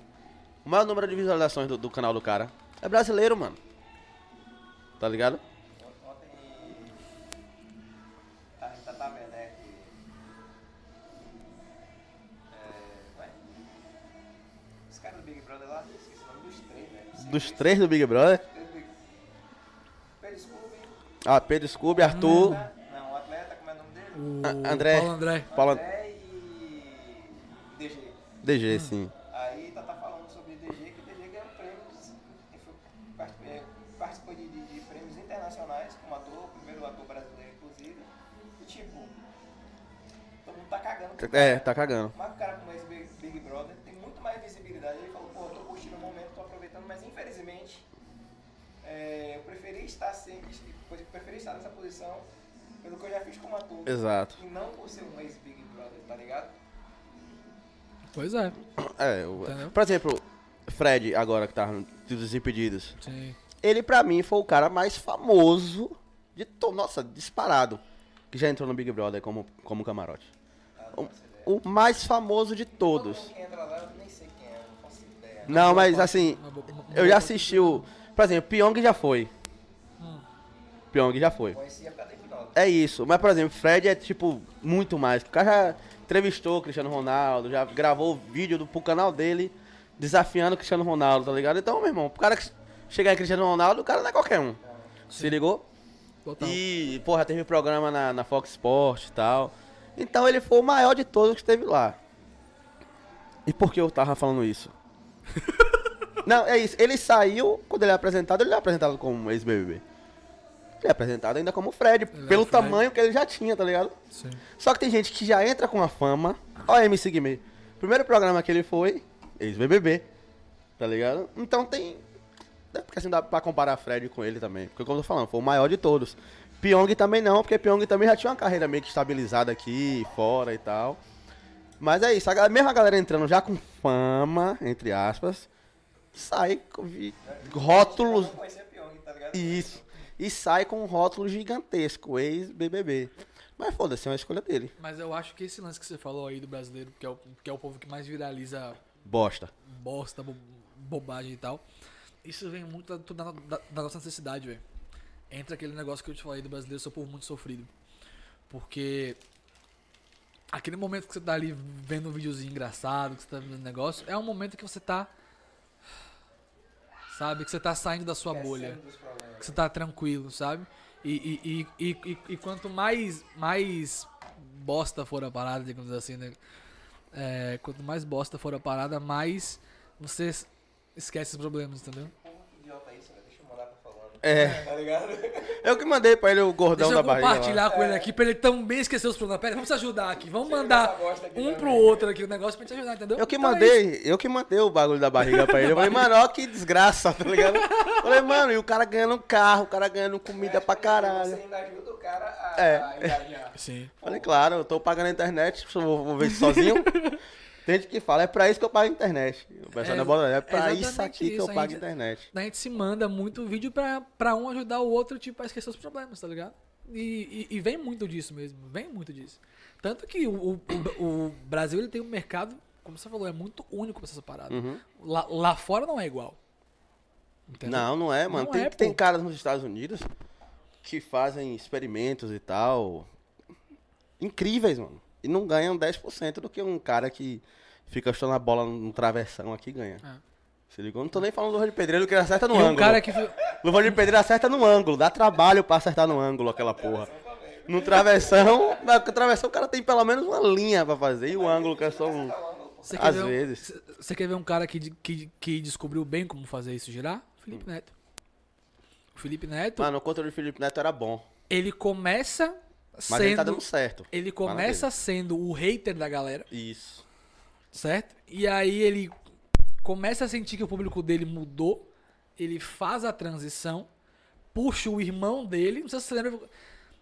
É que a gente fala muito do, do Lucas Neto como ele. É, é, por, causa da banheira de Nutella e tal, tal. Aham. Mas você lembra como ele começou? Ele Não. tinha um canal, O Hater. Ele começa justamente igual o Felipe Neto. Com um canal especificamente pra falar mal de, de, de youtuber. Pra xingar o e que ele falar mal. falou mal da VTube, por exemplo, na época, foi pra cara. Ele cresceu um dele- monte em cima da VTube. Os dois foram processados pela. VTube. Pois é. E os entendeu? dois perderam o processo. Eles cresceram. Ele, ele achou, porque o bra- brasileiro, por ser um povo mu- muito sofrido, tem muito ódio dentro Cauê do Moura, a coração. mesma coisa. Eu, eu conheci o Lucas Tem Neto muito já ódio. fazendo foca, tá ligado? Foi naquela besteira que minha filha curtia. Ah, sim. Tanto sim. que ela tinha um boneco Sim. do Lucas Neto que tinha 10 falas. Eu adorei quando ele parou de falar. Você não, Conserte, meu pai, não vou. você não botou mais a bateria, né, filha da puta? Você tá lá que vende no mercado bateria. É só botar as baterias lá que o Lucas Neto volta a falar 10 frases. Nada contra, quando eu tô falando, o Felipe Neto, ele, eu gostava do conteúdo dele no começo, que era esse conteúdo mais crítico e tal. Agora achei, e ele, eu e ele acho esse cara acertava. foda no- em fazer o mercado girar, tá E eu acho que ele acertava muito no que ele falava. Quando ele mudou o, o conteúdo dele pra criança, aí eu falei, não, aí eu já não vou mais assistir, porra.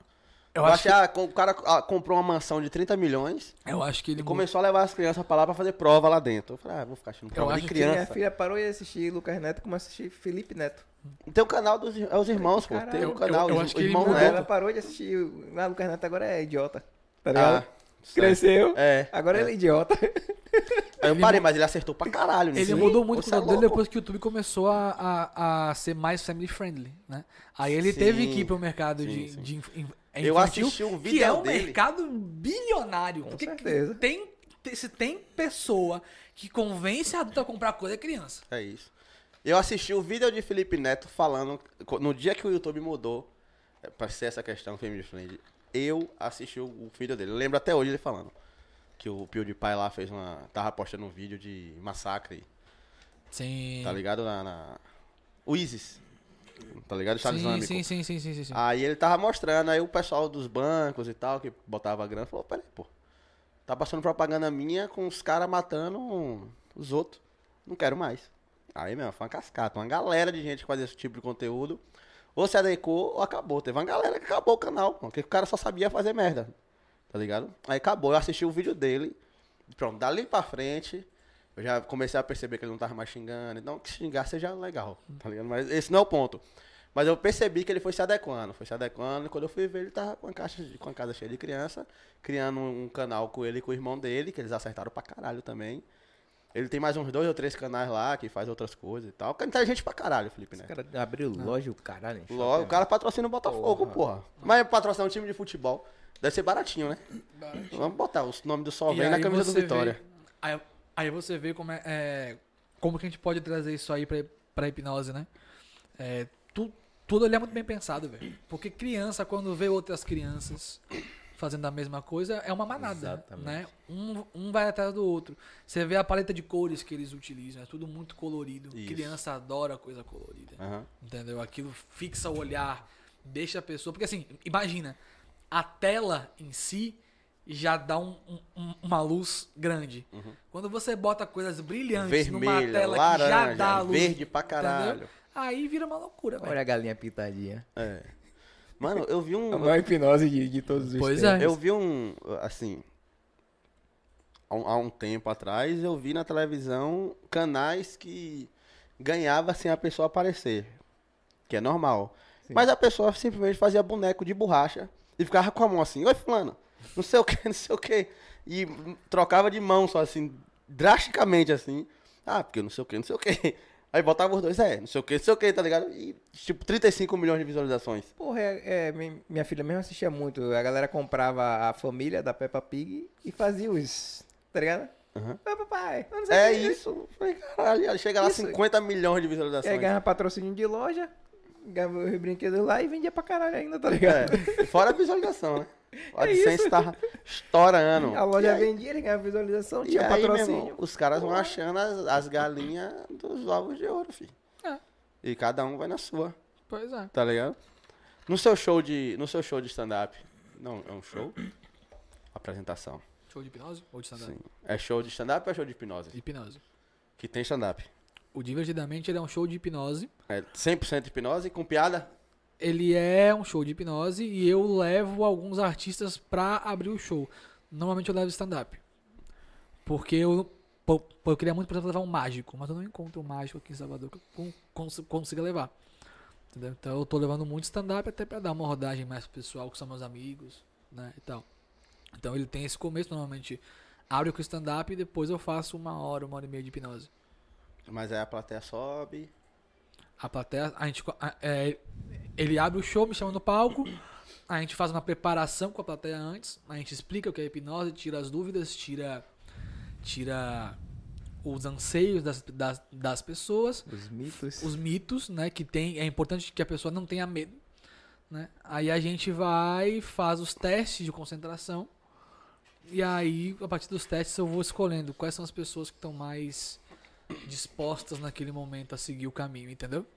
E aí, a partir disso, eu seleciono, chamo a plateia no palco, pego um ali, um ali, um ali, um ali, um ali, boto três, quatro pessoas no palco, e aí a gente vai dando as sugestões, a gente vai sugestionando, a gente tem as etapas que a gente vai seguindo, né? A gente começa com umas mais fáceis, aí depois vai para umas um pouco mais avançadas. Tem a parte da ilusão hipnótica, que é deles verem as pessoas peladas e tal, plateia pelada, deles verem artistas famosos, entes queridos, às vezes eles tam, também vêm, tam, também fazem isso. Aí já é bruxaria, mano. Ah, não, não.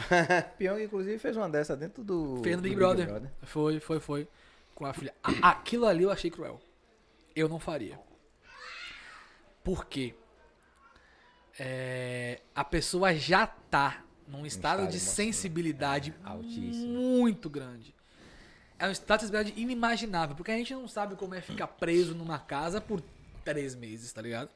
Ela já tá num estado emocional muito frágil. E aí, quando ele, quando, quando, quando ele falou, ah, vou te dar um presente, eu falei, hum, ele ia fazer com a Rafa Kalimann.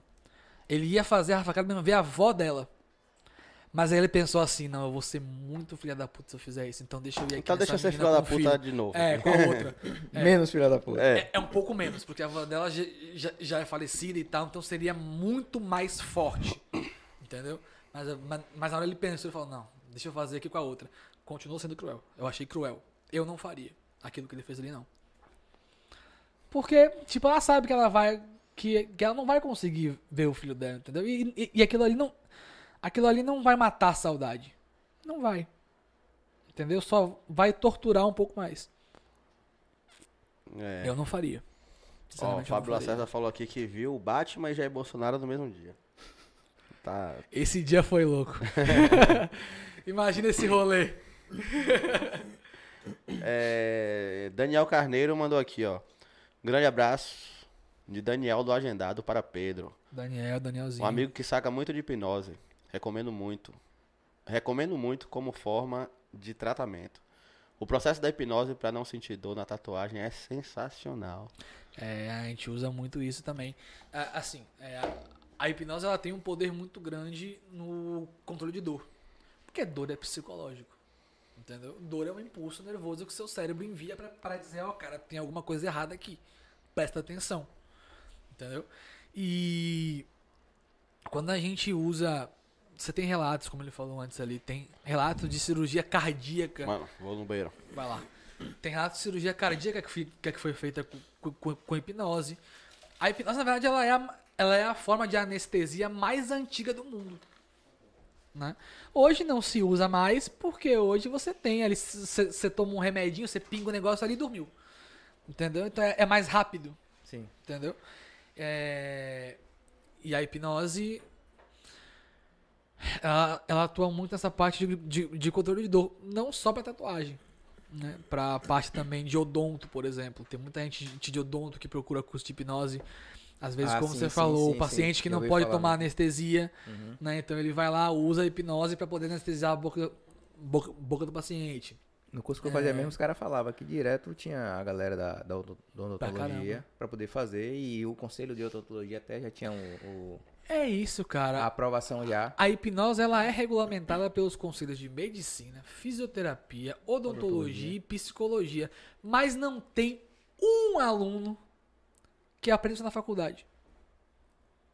Por- Porque às vezes ou porque o professor Exato. tem tem, tem preconceito. Principalmente a galera da psicologia. Porra. Ah, galera da psicologia. Já teve muitos embates. Muitos. O que eu sofro de hate do pessoal da psicologia não tá no gibi, irmão. Ah, porque o Freud. Deixa eu, deixa eu, inclusive, deixa eu falar aquela coisa pra você. Ó, você que faz psicologia, tá? Deixa eu te explicar uma coisa. O Freud usou hipnose até morrer, tá? Aquele sistema que o Freud inventou depois, que eu até esqueci o nome que ele fazia na psicanálise, eu esqueci o nome daquele processo que ele fazia, que era de ficar olhando pra parede e, e- e ver as coisas, eu esqueci o nome disso. Não recordo. Mas enfim, vamos lá, certo?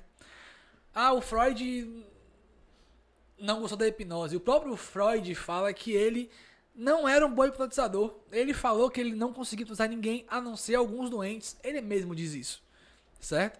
E aí ele pegou a hipnose e usou como base pro procedimento que ele usava depois, que eu não sei, o- que eu não lembro o nome agora.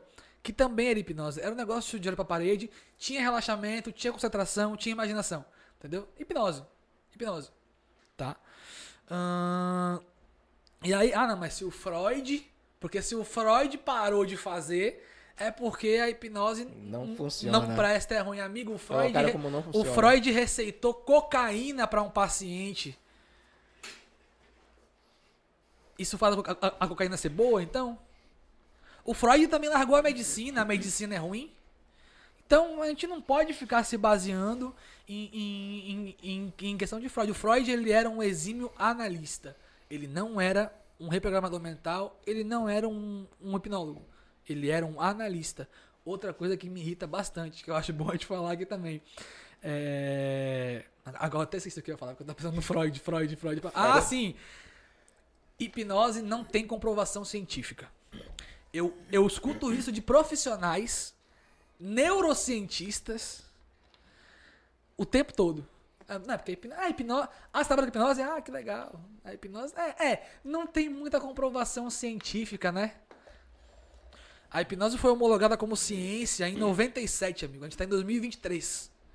Se você não sabe disso ainda, acho bom você começar a estudar um pouquinho mais. Eu, eu, eu lamento muito quando um, um- um profissional da área olha pra mim e fala que a hipnose não tem comprovação científica. Sendo que tem 26 anos que a hipnose é uma ciência. 26 anos que é uma ciência comprovada, dá pra você inclusive ver a diferença do cérebro humano dentro de um processo de encefalograma. Dá pra você ver a diferença de um cérebro em hipnose e um cérebro comum, enfim, dá pra ver. Então a hipnose é ciência, comprovada cientificamente, e quem fala que não tá errado. Quando eu tava, quando eu, Desabafei. quando eu estudando, irmã estava estudando psicologia, pense. Desabafe. Nossa senhora. Daqui, imagine a guerra. Nossa senhora. Tá chatice. Aí ia ver esse cara aí estudando um bagulho que não existe. Aí outra Ah, irmã veio, cara. não, vou fazer um tratamento com você. Pronto. Mas assim, Eita porra. mas eu vou dizer assim, tem muita gente de psicologia que vai no meu show. Muito. E eu fico muito feliz quando vai. Porque é uma pessoa que, que deixou de lado essa. Não, mas, mas essa parada, assim, entendeu? como, como show, como hipnose de palco, eu acredito que eles não tem tanto embate não. Mas se você falar que consegue fazer um tratamento com a pessoa, aí esquece. Aí, Aí, aí, eles compram a briga. Bom, é, é, é comprovado também ci- ci- cientificamente. Se eu não me engano, é um estudo, é um estudo do Alfred J. Barrios. É um americano. Ele comprovou que a, que a hipnoterapia ela é 90% mais eficaz do que outros tipos de terapia. E mais rápida. E mais rápida. E a galera não quer aceitar isso de jeito nenhum. Um, um cara que. Porque que eu passei 4, 5 anos na faculdade, você fez uma formação em 6 meses e acha que você vai tratar de uma pessoa? Gente, Tá ligado? cara, isso é de, uma, é de uma babaquice tão grande. Se funcionou pra pessoa, se a pessoa tá melhor, qual é o problema? Você O único pode o único tra- problema é você aquele que você pode- falou, no meu ponto de vista, de você criar memórias falsas. Só. Tá, mas, mas aí a Tá gente tá ligado? falando Mas de é- profissionais ruins. Exato. Isso é uma, é, É é é uma outra questão, entendeu? Por isso que eu falo, hipnose é muito bom senso. A pessoa que vai aprender hipnose tem que ter bom senso. Em primeiro lugar, bom senso. É, mas é isso, cara. É, é- se funciona na, pra, pra- pessoa, qual é o problema? Entendeu? Bom, exemplo, fobia. Cara, eu. a- fo- fobia é a coisa mais rápida de se resolver. A pessoa vai num, num psicólogo, ela, ela às vezes demora 15 anos pra uma fobia que eu resolvo em 10 minutos. Porque a fobia é imaginário. Sim. É um problema imaginário. A fobia, por exemplo, uma pessoa que tem medo de avião. Ela não tem medo de avião. Ela tem medo da imagem que ela construiu na cabeça dela de que o avião vai explodir se ela entrar lá dentro. Entendeu? Se, eu- se, se você é uma pessoa que tem medo de avião e eu te dou aqui a passagem aqui agora, fala, ó, amanhã meio a gente vai viajar de avião. Você vai começar agora a O suar, Pânico. a passar mal, a ter pânico. Não, primeiro que eu não vou pegar nem no, no- no- Pois é. na passagem. Pois é, mas isso ac- acontece por quê? Não Porque sou eu. Eu tô porque falando tô você- dando como exemplo. Por- porque você criou a imagem de que o avião vai explodir, de que o avião vai cair se você entrar. Entendeu? Minha E mãe, o que- mesmo fala, eu não gosto de andar de elevador. Eu nunca vou entrar no Pois avião. é. E o que a gente faz é, é só reprogramar. A sua mente é um software. É um software que ele foi programado de acordo com as suas experiências. O que a gente faz. E, e assim, você hoje é reflexo dos seus sentimentos. Tudo que você faz e age é totalmente sentimental. Tem até uma coisa que, que acontece muito com a gente, né? É, quem, quem é que tá, tá numa relação, né? E aí um dia a, a, a, a mulher pergunta assim, amor, por que você me ama? E aí você se dá conta que você não sabe por que você ama a pessoa. Porque você não tem que saber. Porque amor é, é- ele é um sentimento inconsciente. Você só passa a amar. Não tem um motivo. Eu só te amo. Pronto, acabou. Mas aí, como as pessoas gostam de, de, de querer ter um, um motivo Um pra tudo, um porquê, né? Aí a tua cabeça pensa assim, por que, que eu amo ela? Ah, ela é gente boa. Ah, ela é simpática. Ah, o sorriso dela é maravilhoso. Ah, não, ah, não, porque ela é uma pessoa dedicada. Porque aí você vai inventando porquê. Toda pergunta que eu te fizer um porquê, você vai saber responder o porquê. Porque a tua mente vai criar na hora um porquê. Independentemente. Por que você vestiu essa camisa hoje? Porque foi a primeira que eu vi pela frente. Pronto. Sim, é uma verdade. É verdade. Por que você vestiu essa camisa hoje? Que ela tava na sequência de vestir. Você tem uma sequência de roupa pra vestir? Caralho. Porque senão eu vou usar a mesma sempre. Ah, velho. Tá ligado? véi, Eu não vou lembrar. É esquizofrenia Não é não, porra. pesada. Tratamento, velho. Tira essa porra dele aí, mano. Faz aí, em 10 minutos ele. Querem fazer, cara, Porque eu vou pegar, eu, eu vou pegar sempre a, a camisa que eu gosto. Tá ligado? Eu gosto É, mais é, dessa. Pois é. Eu vou Mas pegar. sabe o que acontece? Então eu deixo na sequência, senão eu vou ficar É aquele lance de, de. Eu já falei aqui no podcast uma vez que eu lavo, aí coloco em cima. Eu vou pegando sempre as mesmas. É As que estão embaixo, esquece. É porque a minha fica Quando eu vou cabide. ver, eu falei, caralho, essa, Essa camisa aqui é isso. Eu comprei tem dois anos que Mas tá a minha aqui. fica em cabide, então. Ela chegou lavada, vai pro final da fila. É? Foda-se. Metódico. Tá ligado? A gente... É sério, pô. Não, é, é legal isso aí. Senão, se eu botar. Se, eu- se eu fizer igual a ele, bot... se Você- eu botei na pilha, Todo mundo, acho que eu vou todo pegar a mesma, tá ligado? Eu acho que todo mundo é assim, pô. Você é diferentão. Uma camisa amarela, amarela, senão a rosa. Ah, Eu lavo, boto em cima. então, eu sou desses, velho. Só que aí, quando eu vou procurar uma camisa específica pra um rolê diferente, aí eu falo, caralho, essa camisa aqui Essas aí estão no final da fila. tá lá embaixo de tudo. Eu falo, caralho, mas essa ideia do cabide é boa. Acho que eu vou começar a fazer isso. Primeiro eu tenho, Fazer um rodízio, tá ligado? primeiro, primeiro eu tenho que comprar cabide. que eu sou da galera que dobra a roupa ainda, tá ligado? Então, Você ainda tá em não dou pra- 1998. isso, eu tô desde quando nasceu o guarda-roupa, tá ligado? É por isso que a gente fala que assim, no- no- normalmente a primeira resposta que vem à tua cabeça é a resposta do subconsciente. Não, mas a, a pergunta que você fez é uma pergunta fácil, pô. Tá ligado? Sim, sim, mas, Não, mas sim, a gente Por que pode você botou esse brinco melhor. aí na orelha? Ah, porque eu só tenho esse. Então, mas isso é uma verdade. Mas, por exemplo, você Não, pergunta é assim, isso. não é porque a nuvem aparece e é depois isso. some. Mas, mas, mas- aí você já é tem que, vem. falar assim, porra, mas é porque evapora, é porque eu. Tá ligado? É, assim, você vai encontrar. Tudo que tem um porquê, você vai encontrar uma resposta na vida. Tudo. Tudo, entendeu? Nem somente invente. Nem que eu falo, não sei. É uma resposta. É, aí, aí você teve humildade de reconhecer que você não sabe. Mas é, normalmente isso é mais para assuntos técnicos, tipo, coisas que, que se relacionam. Como é que uma foto gente. que eu mando pra você pelo WhatsApp chega até você? Foi por onde? Foi voando? Foi pela rede, foi Tá pela ligado? nuvem. Aí pronto, é isso aí, ó. Foi pela nuvem. Aí não sabe muito bem como é que acontece essa porra. Só quem estudou, Você tá ligado? chegou nessa Mas parada. você deu sua resposta. Você inventou um porquê na Você hora. aí. achou um motivo pra Então, é, vai pela rede aí. Entendeu? Então o pessoal diz assim, di- diz que sempre a primeira resposta que você vem na sua cabeça é a resposta subconsciente. Uhum. É, é- é- é a resposta mais, mais correta, na verdade. Entendeu? Então, tipo, ah, por que você me ama? Não sei.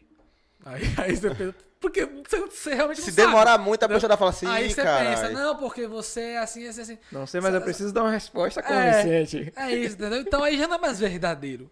Então, quer dizer, talvez até seja, mas não é de, de fato o que, o que tem que ser, entendeu? Porque amor é inconsciente, sentimentos são inconscientes. Você sabe, você fica triste às vezes, você sabe porque você ficou triste, só ficou triste. E é, isso, por você fica triste. durante um tratamento, você quando a pessoa feliz. tá muito travada no tratamento, você faz uma, uma, uma indução e fala: primeira coisa que vem na sua cabeça. Pá. É. Primeira coisa que vem na sua cabeça. É. Pra pessoa vir com a resposta do, do É, subconsciente. Tem, tá quando, quando, quando a gente faz regressão, acontece isso. Quando, quando, quando a gente faz regressão, que a gente coloca a pessoa em estado de transe hipnótico.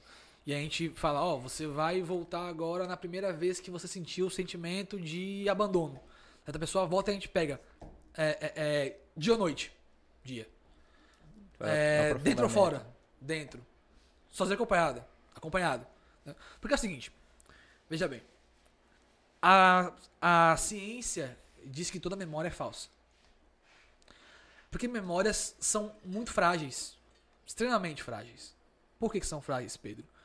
Porque a memória, às vezes, vamos lá, é como um quebra-cabeça, certo? Ela vem toda fragmentada. E aí, na hora que você vai buscar a memória, normalmente você não vai se lembrar da coisa da mesma maneira que você lembrou a primeira vez. Você você teve um amigo já que você falou assim, pô, cara, você lembra aquele dia que a gente tava no, no restaurante e aí a gente viu tal pessoa, tal pessoa, tal pessoa e ele, pô, lembro, lembro. Você fala, ah, não, peraí, você não tava. Aí ele, é mesmo, eu não tava.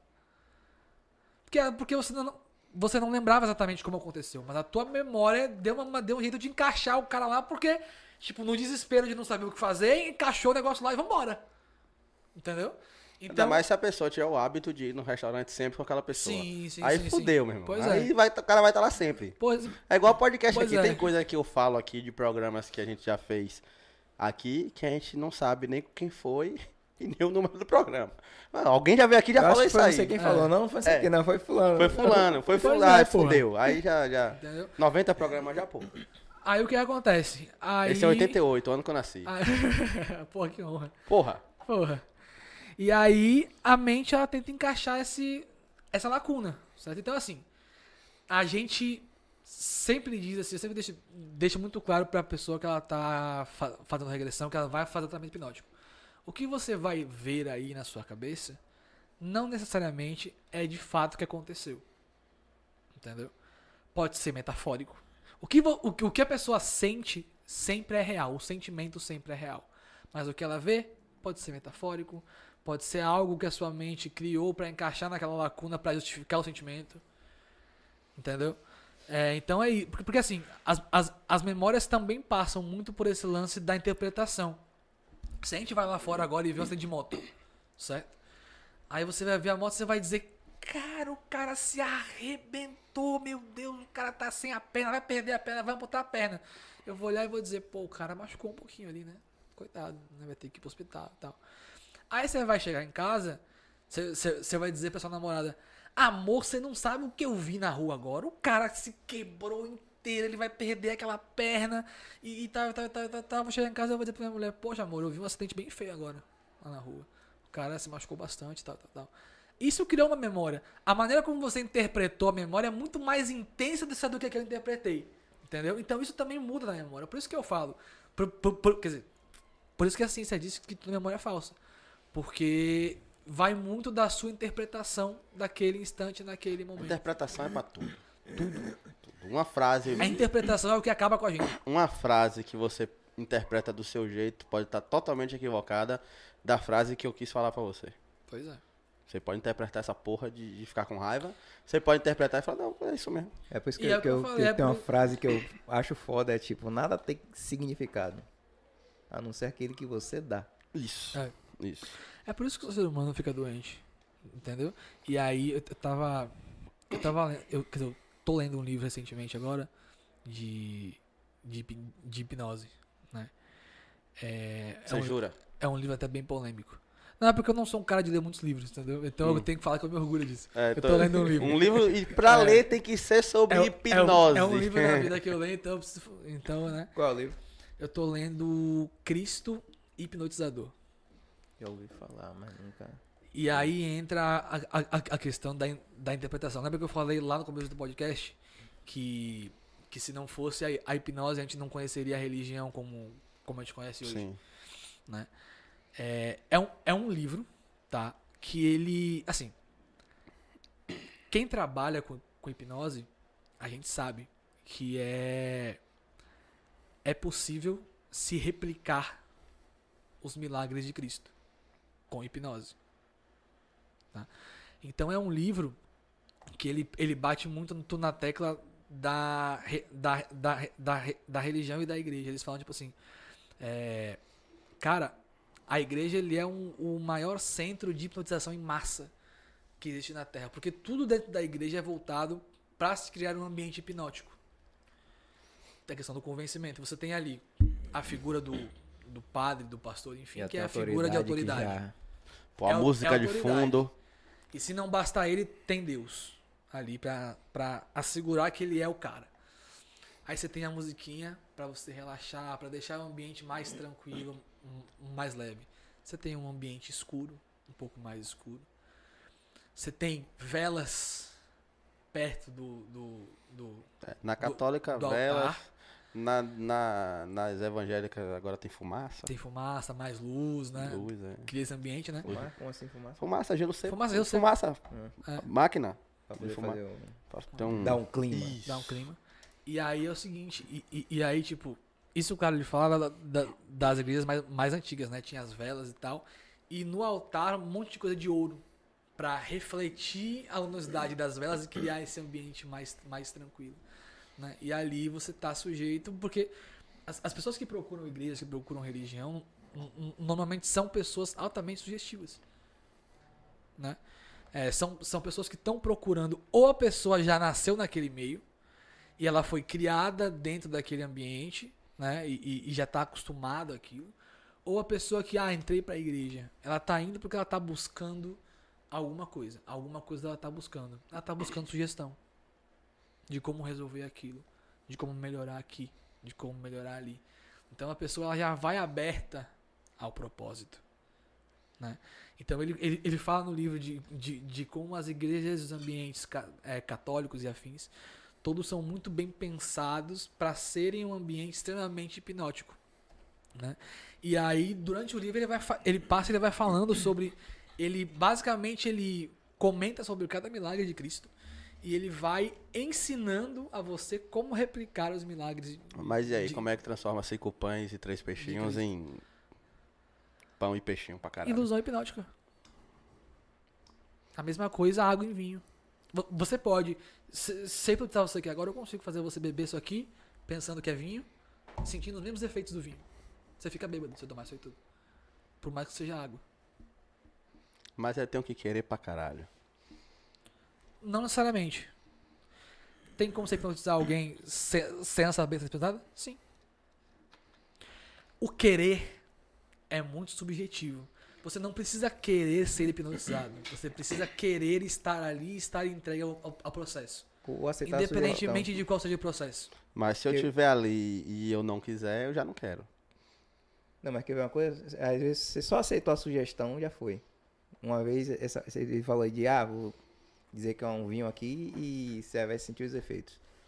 Uma vez a gente comprou, e minha irmã, a gente comprou suco de uva, aqueles integralzão mesmo que parece Aquele que tem tanguezão maratá. E tem, não, porra, um bom mesmo, integral, tá ligado? Ah, Que- suco de garrafa suco, de isso, vidro e tal, sim. Aí. Não gosto E muito aí, não, mas... te deu pra minha tia, só que a gente falou pra ela que é vinho. Como ele tem um sabor muito similar Muito a um forte. vinho, Muito forte.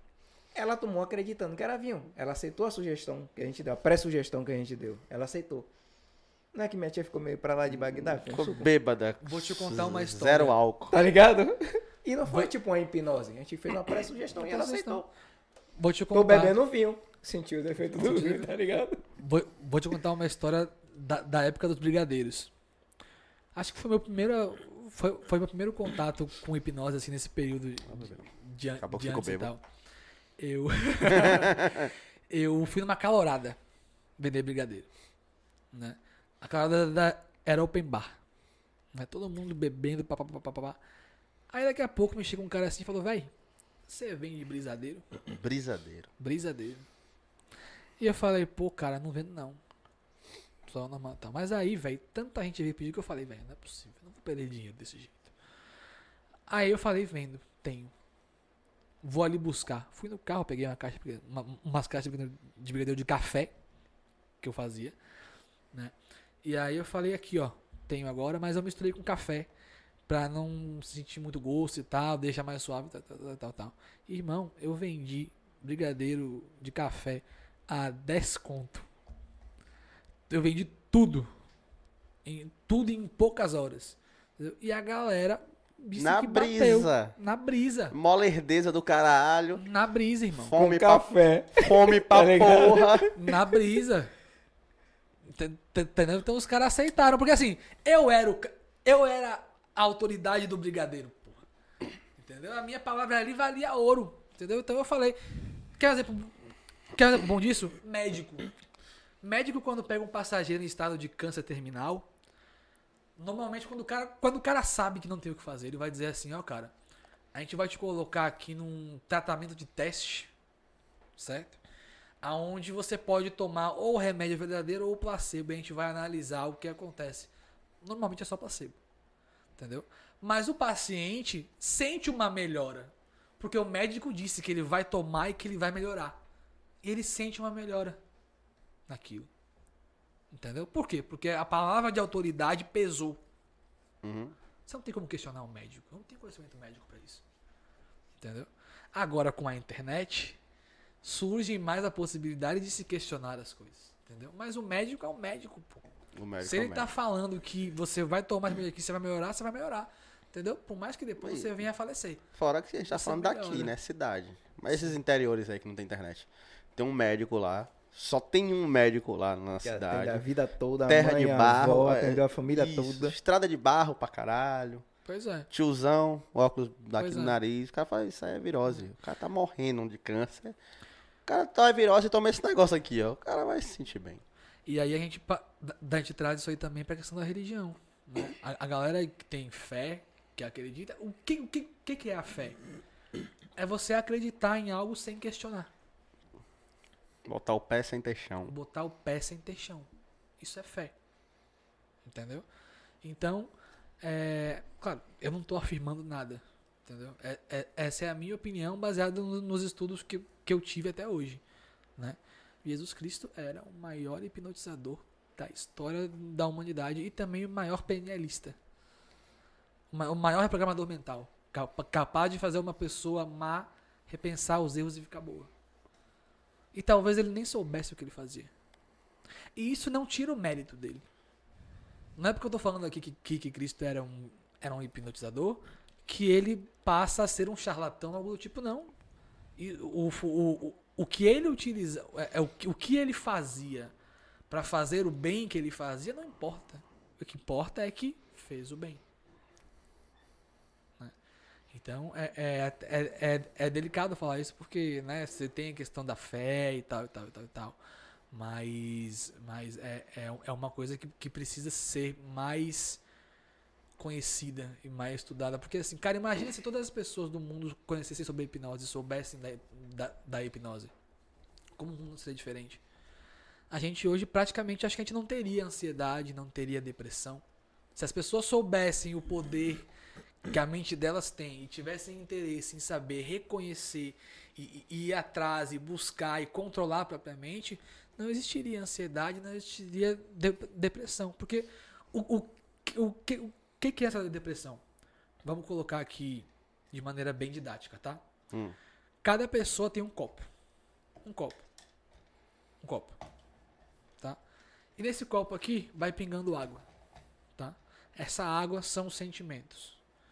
Lembra que eu falei que a partir dos três meses uterinos você já começa a receber inputs.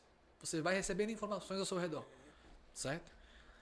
não necessariamente interpretá-las, mas você já começa a receber informações. Certo? Então, vamos lá, certo? É, João, tá? João é um bebê de uma semana de vida, certo? A mãe de João levanta da cama, bota João no berço no quarto dele e vai na cozinha fazer um almoço, certo? Nesse meio período, João acorda. João acorda, João olha pro lado, olha pro outro, João não vê a mãe. João pensa, putz, cadê minha mãe?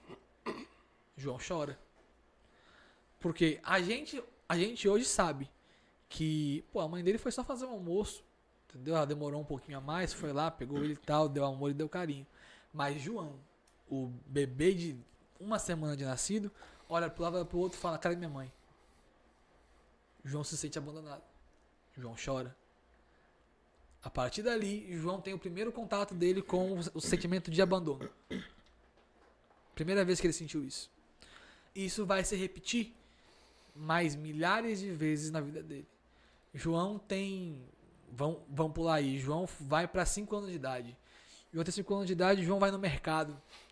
Vai na ação de brinquedo e fica louco por um brinquedo. Fica olhando o brinquedo, brincando com o brinquedo e tal, tal. E os pais de João não percebem que ele saiu dali. Os pais de João vão pro caixa e deixa João lá. João olha pro lado, olha pro outro. Cadê meus pais? João procura, procura, procura, não encontra. João começa a chorar. Porque João pensa, putz, meus pais de novo me abandonaram. Sentimento de abandono, é, desprezo. A mente reconhece, entra. Entra. Mais um caso de abandono na, na vida de João. Caso marcante, de fato. né? Aí, com 14 anos de idade, João tem a primeira namoradinha. Ele gosta muito de uma colega dele de sala de aula. E aí, João descobre que a menina que ele gosta, na verdade, é apaixonada pelo melhor amigo dele. Abandono, desprezo. João se sente mal. A mente reconhece, entra. João, com 17 anos de idade, João tem uma namorada agora. Agora o João cresceu, superou, tem, tem uma namorada. João vai na balada. Essa namorada diz que vai no banheiro. E ela vai e demora de voltar. João percebe que ela demorou de voltar. João vai atrás dela e quando ela chega no banheiro, ela está lá na porta do banheiro beijando outro cara. Mais uma vez, João sente como? Abandonado, desprezado. Entra. E o corpo de João vai enchendo. Enchendo. Enchendo, enchendo, enchendo, enchendo, enchendo. Chega aos 39 anos de idade, João casado com filho. Casado com filho, João chega em casa depois de um dia longo de trabalho. João pega a esposa dele na cama com outro. Para piorar, ela pede o divórcio, leva metade dos bens dele e se casa com o outro. João mais uma vez. E dessa vez ele encheu meio copo de uma vez só. Desprezo, abandono. Enche. O copo de João encheu, transborda. Quando esse copo transborda, o seu corpo diz assim, ó, João, não dá mais, cara. Eu não aguento mais. Já são 30 anos de você se sentir abandonado. Não dá mais, cara. Eu preciso fazer alguma coisa para que João pare de se sentir assim. Qual é a melhor maneira de você não se sentir abandonado e desprezado? Não estando em uma relação.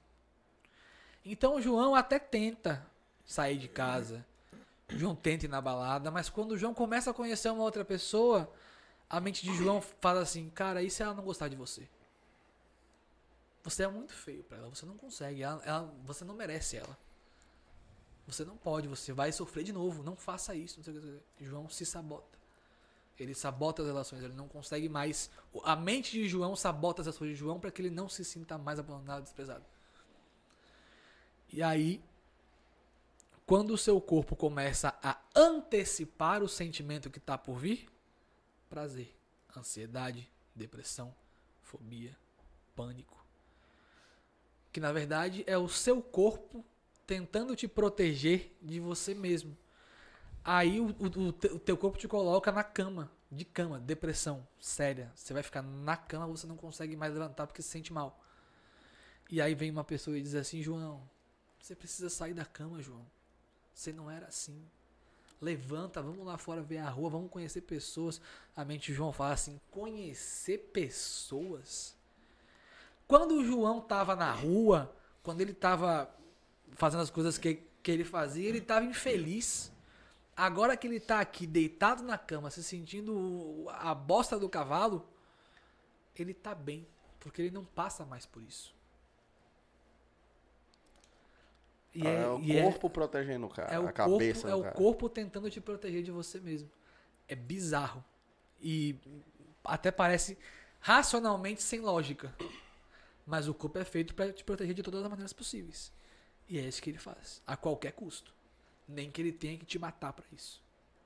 A gente vê muito isso também com jo- jogador de futebol.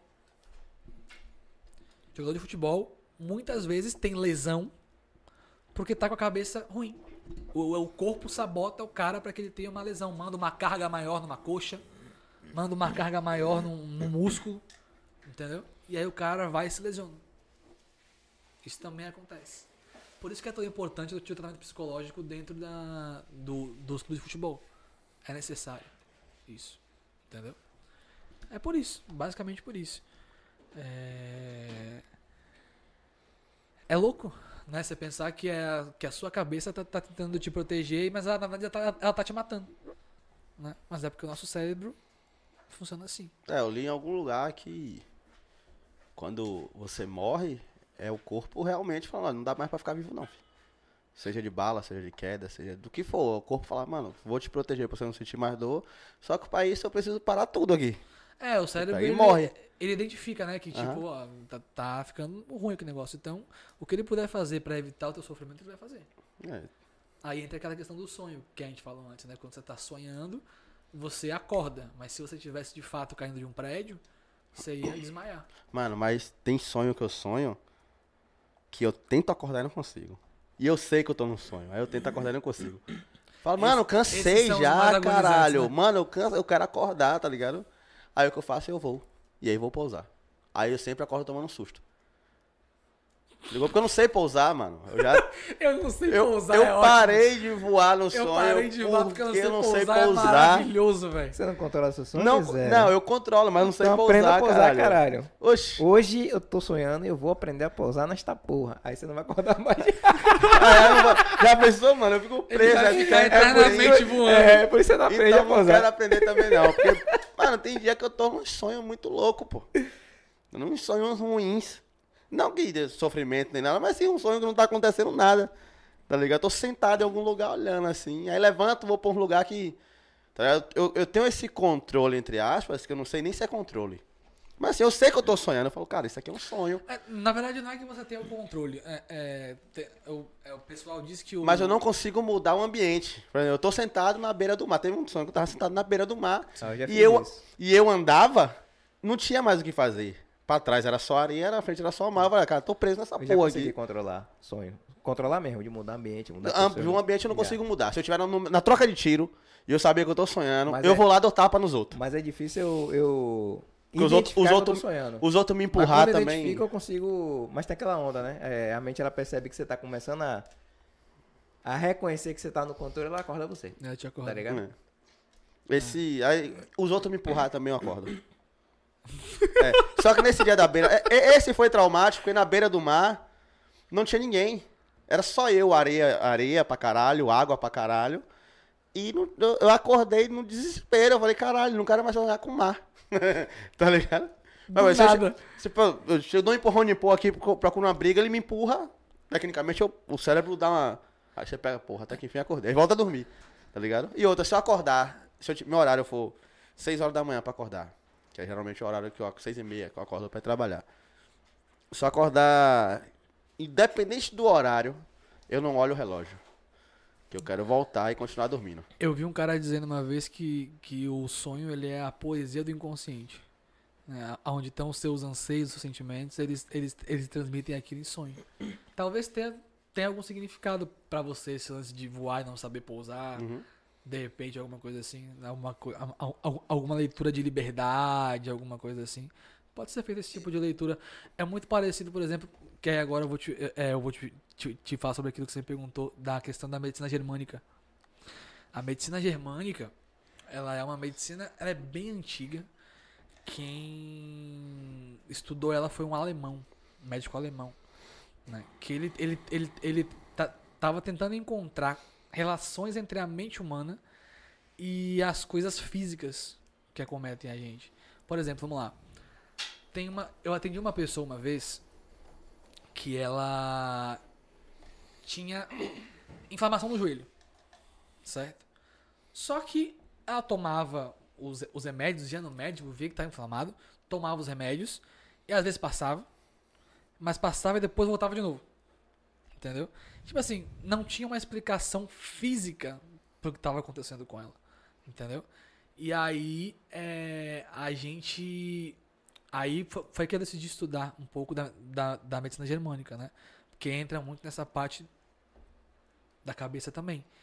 Né? E aí, a medicina germânica ela diz, por exemplo, que, que quando a pessoa tem problema de joelho, é porque ela pode estar passando na, na vida dela por uma situação que, por exemplo, ela, ela tá tendo que se ajoelhar é, pe- perante uma situação que causa desconforto para ela.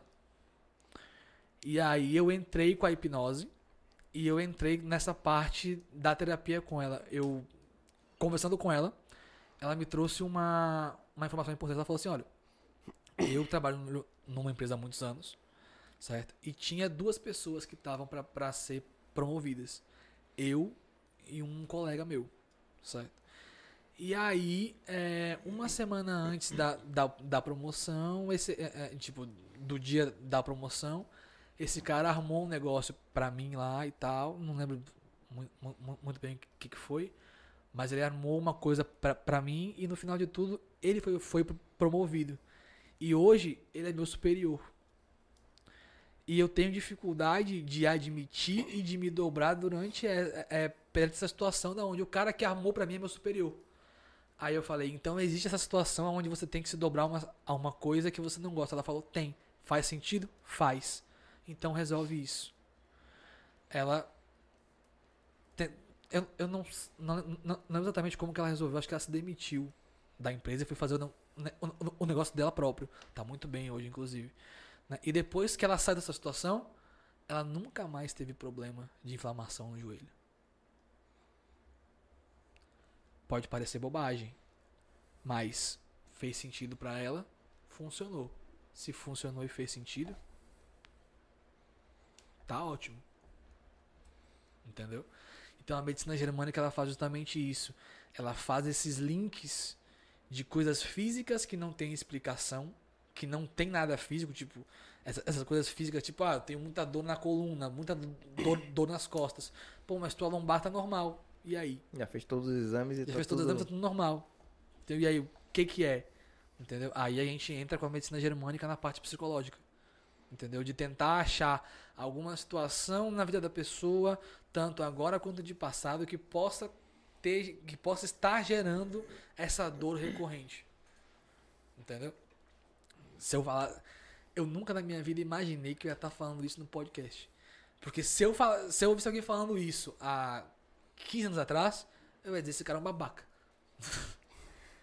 Porque pra mim não fazia sentido nenhum quando eu comecei a, a estudar. Quando eu pratiquei essa parada e funcionou, cara, e eu vi que fazia sentido pra pessoa, aí é outra história, velho. É outro negócio.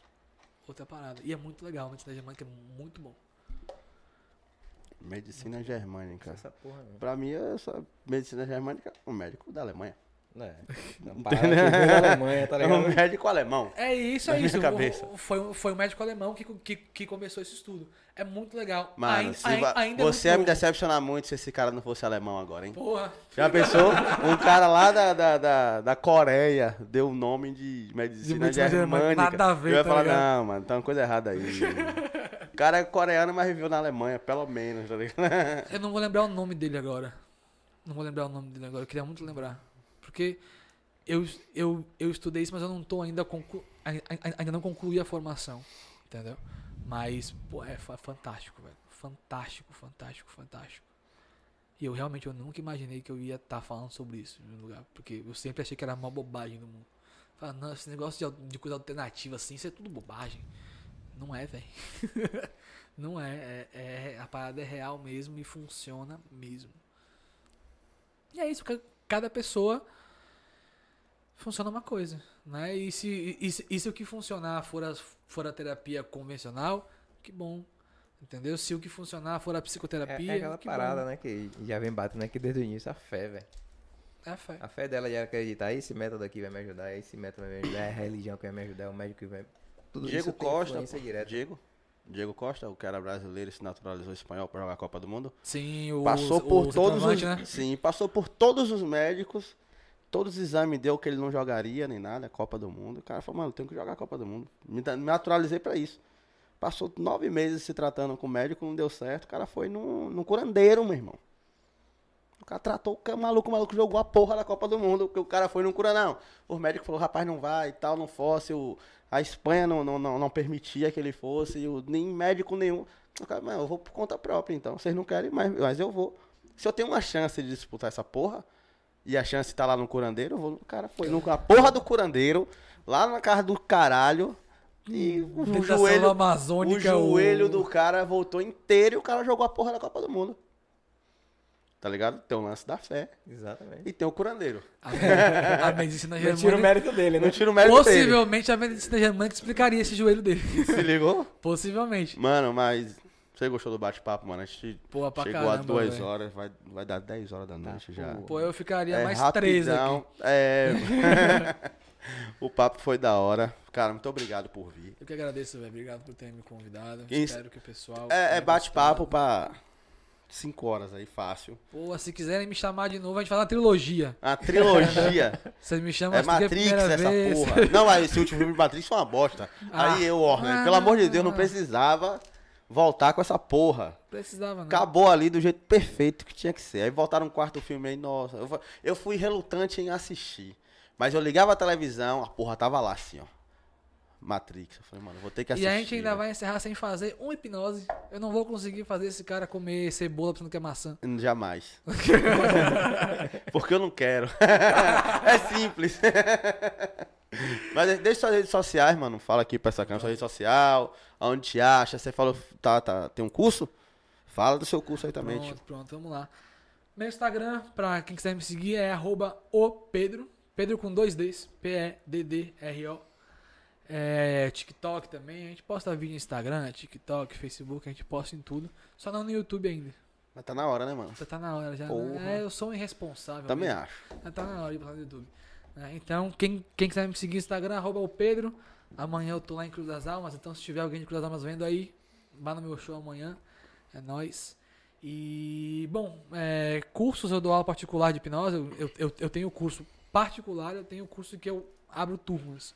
Eu não tô pra abrir turma agora, mas quem quiser aprender hipnose, pode só me procurar, me manda um direct lá. É, pode conversar comigo, a gente. Eu dou, eu dou aula particular. E também questão terapêutica, né? Atendimento terapêutico, trauma, fobia, é, depressão, ansiedade, tudo que você já não nasceu com aquilo, você pode me procurar que a gente bate um papo e a gente resolve isso aí. Ou pelo menos tenta, né? Se não resolver, pelo menos melhora muito. É sempre assim. Pior que tá, não fica. E aí, pô? Algum recado pra falar? Quer falar qualquer porra? Não, qualquer porra. Já então é isso. Pra você que ficou aqui já sabe, né? Like, compartilha. é, inscreve no canal de corte. Que a gente já pede no começo. Aí agora no final é puxão de orelha já, né? Não é isso? Então é isso. Bora? Só vem. Um abraço.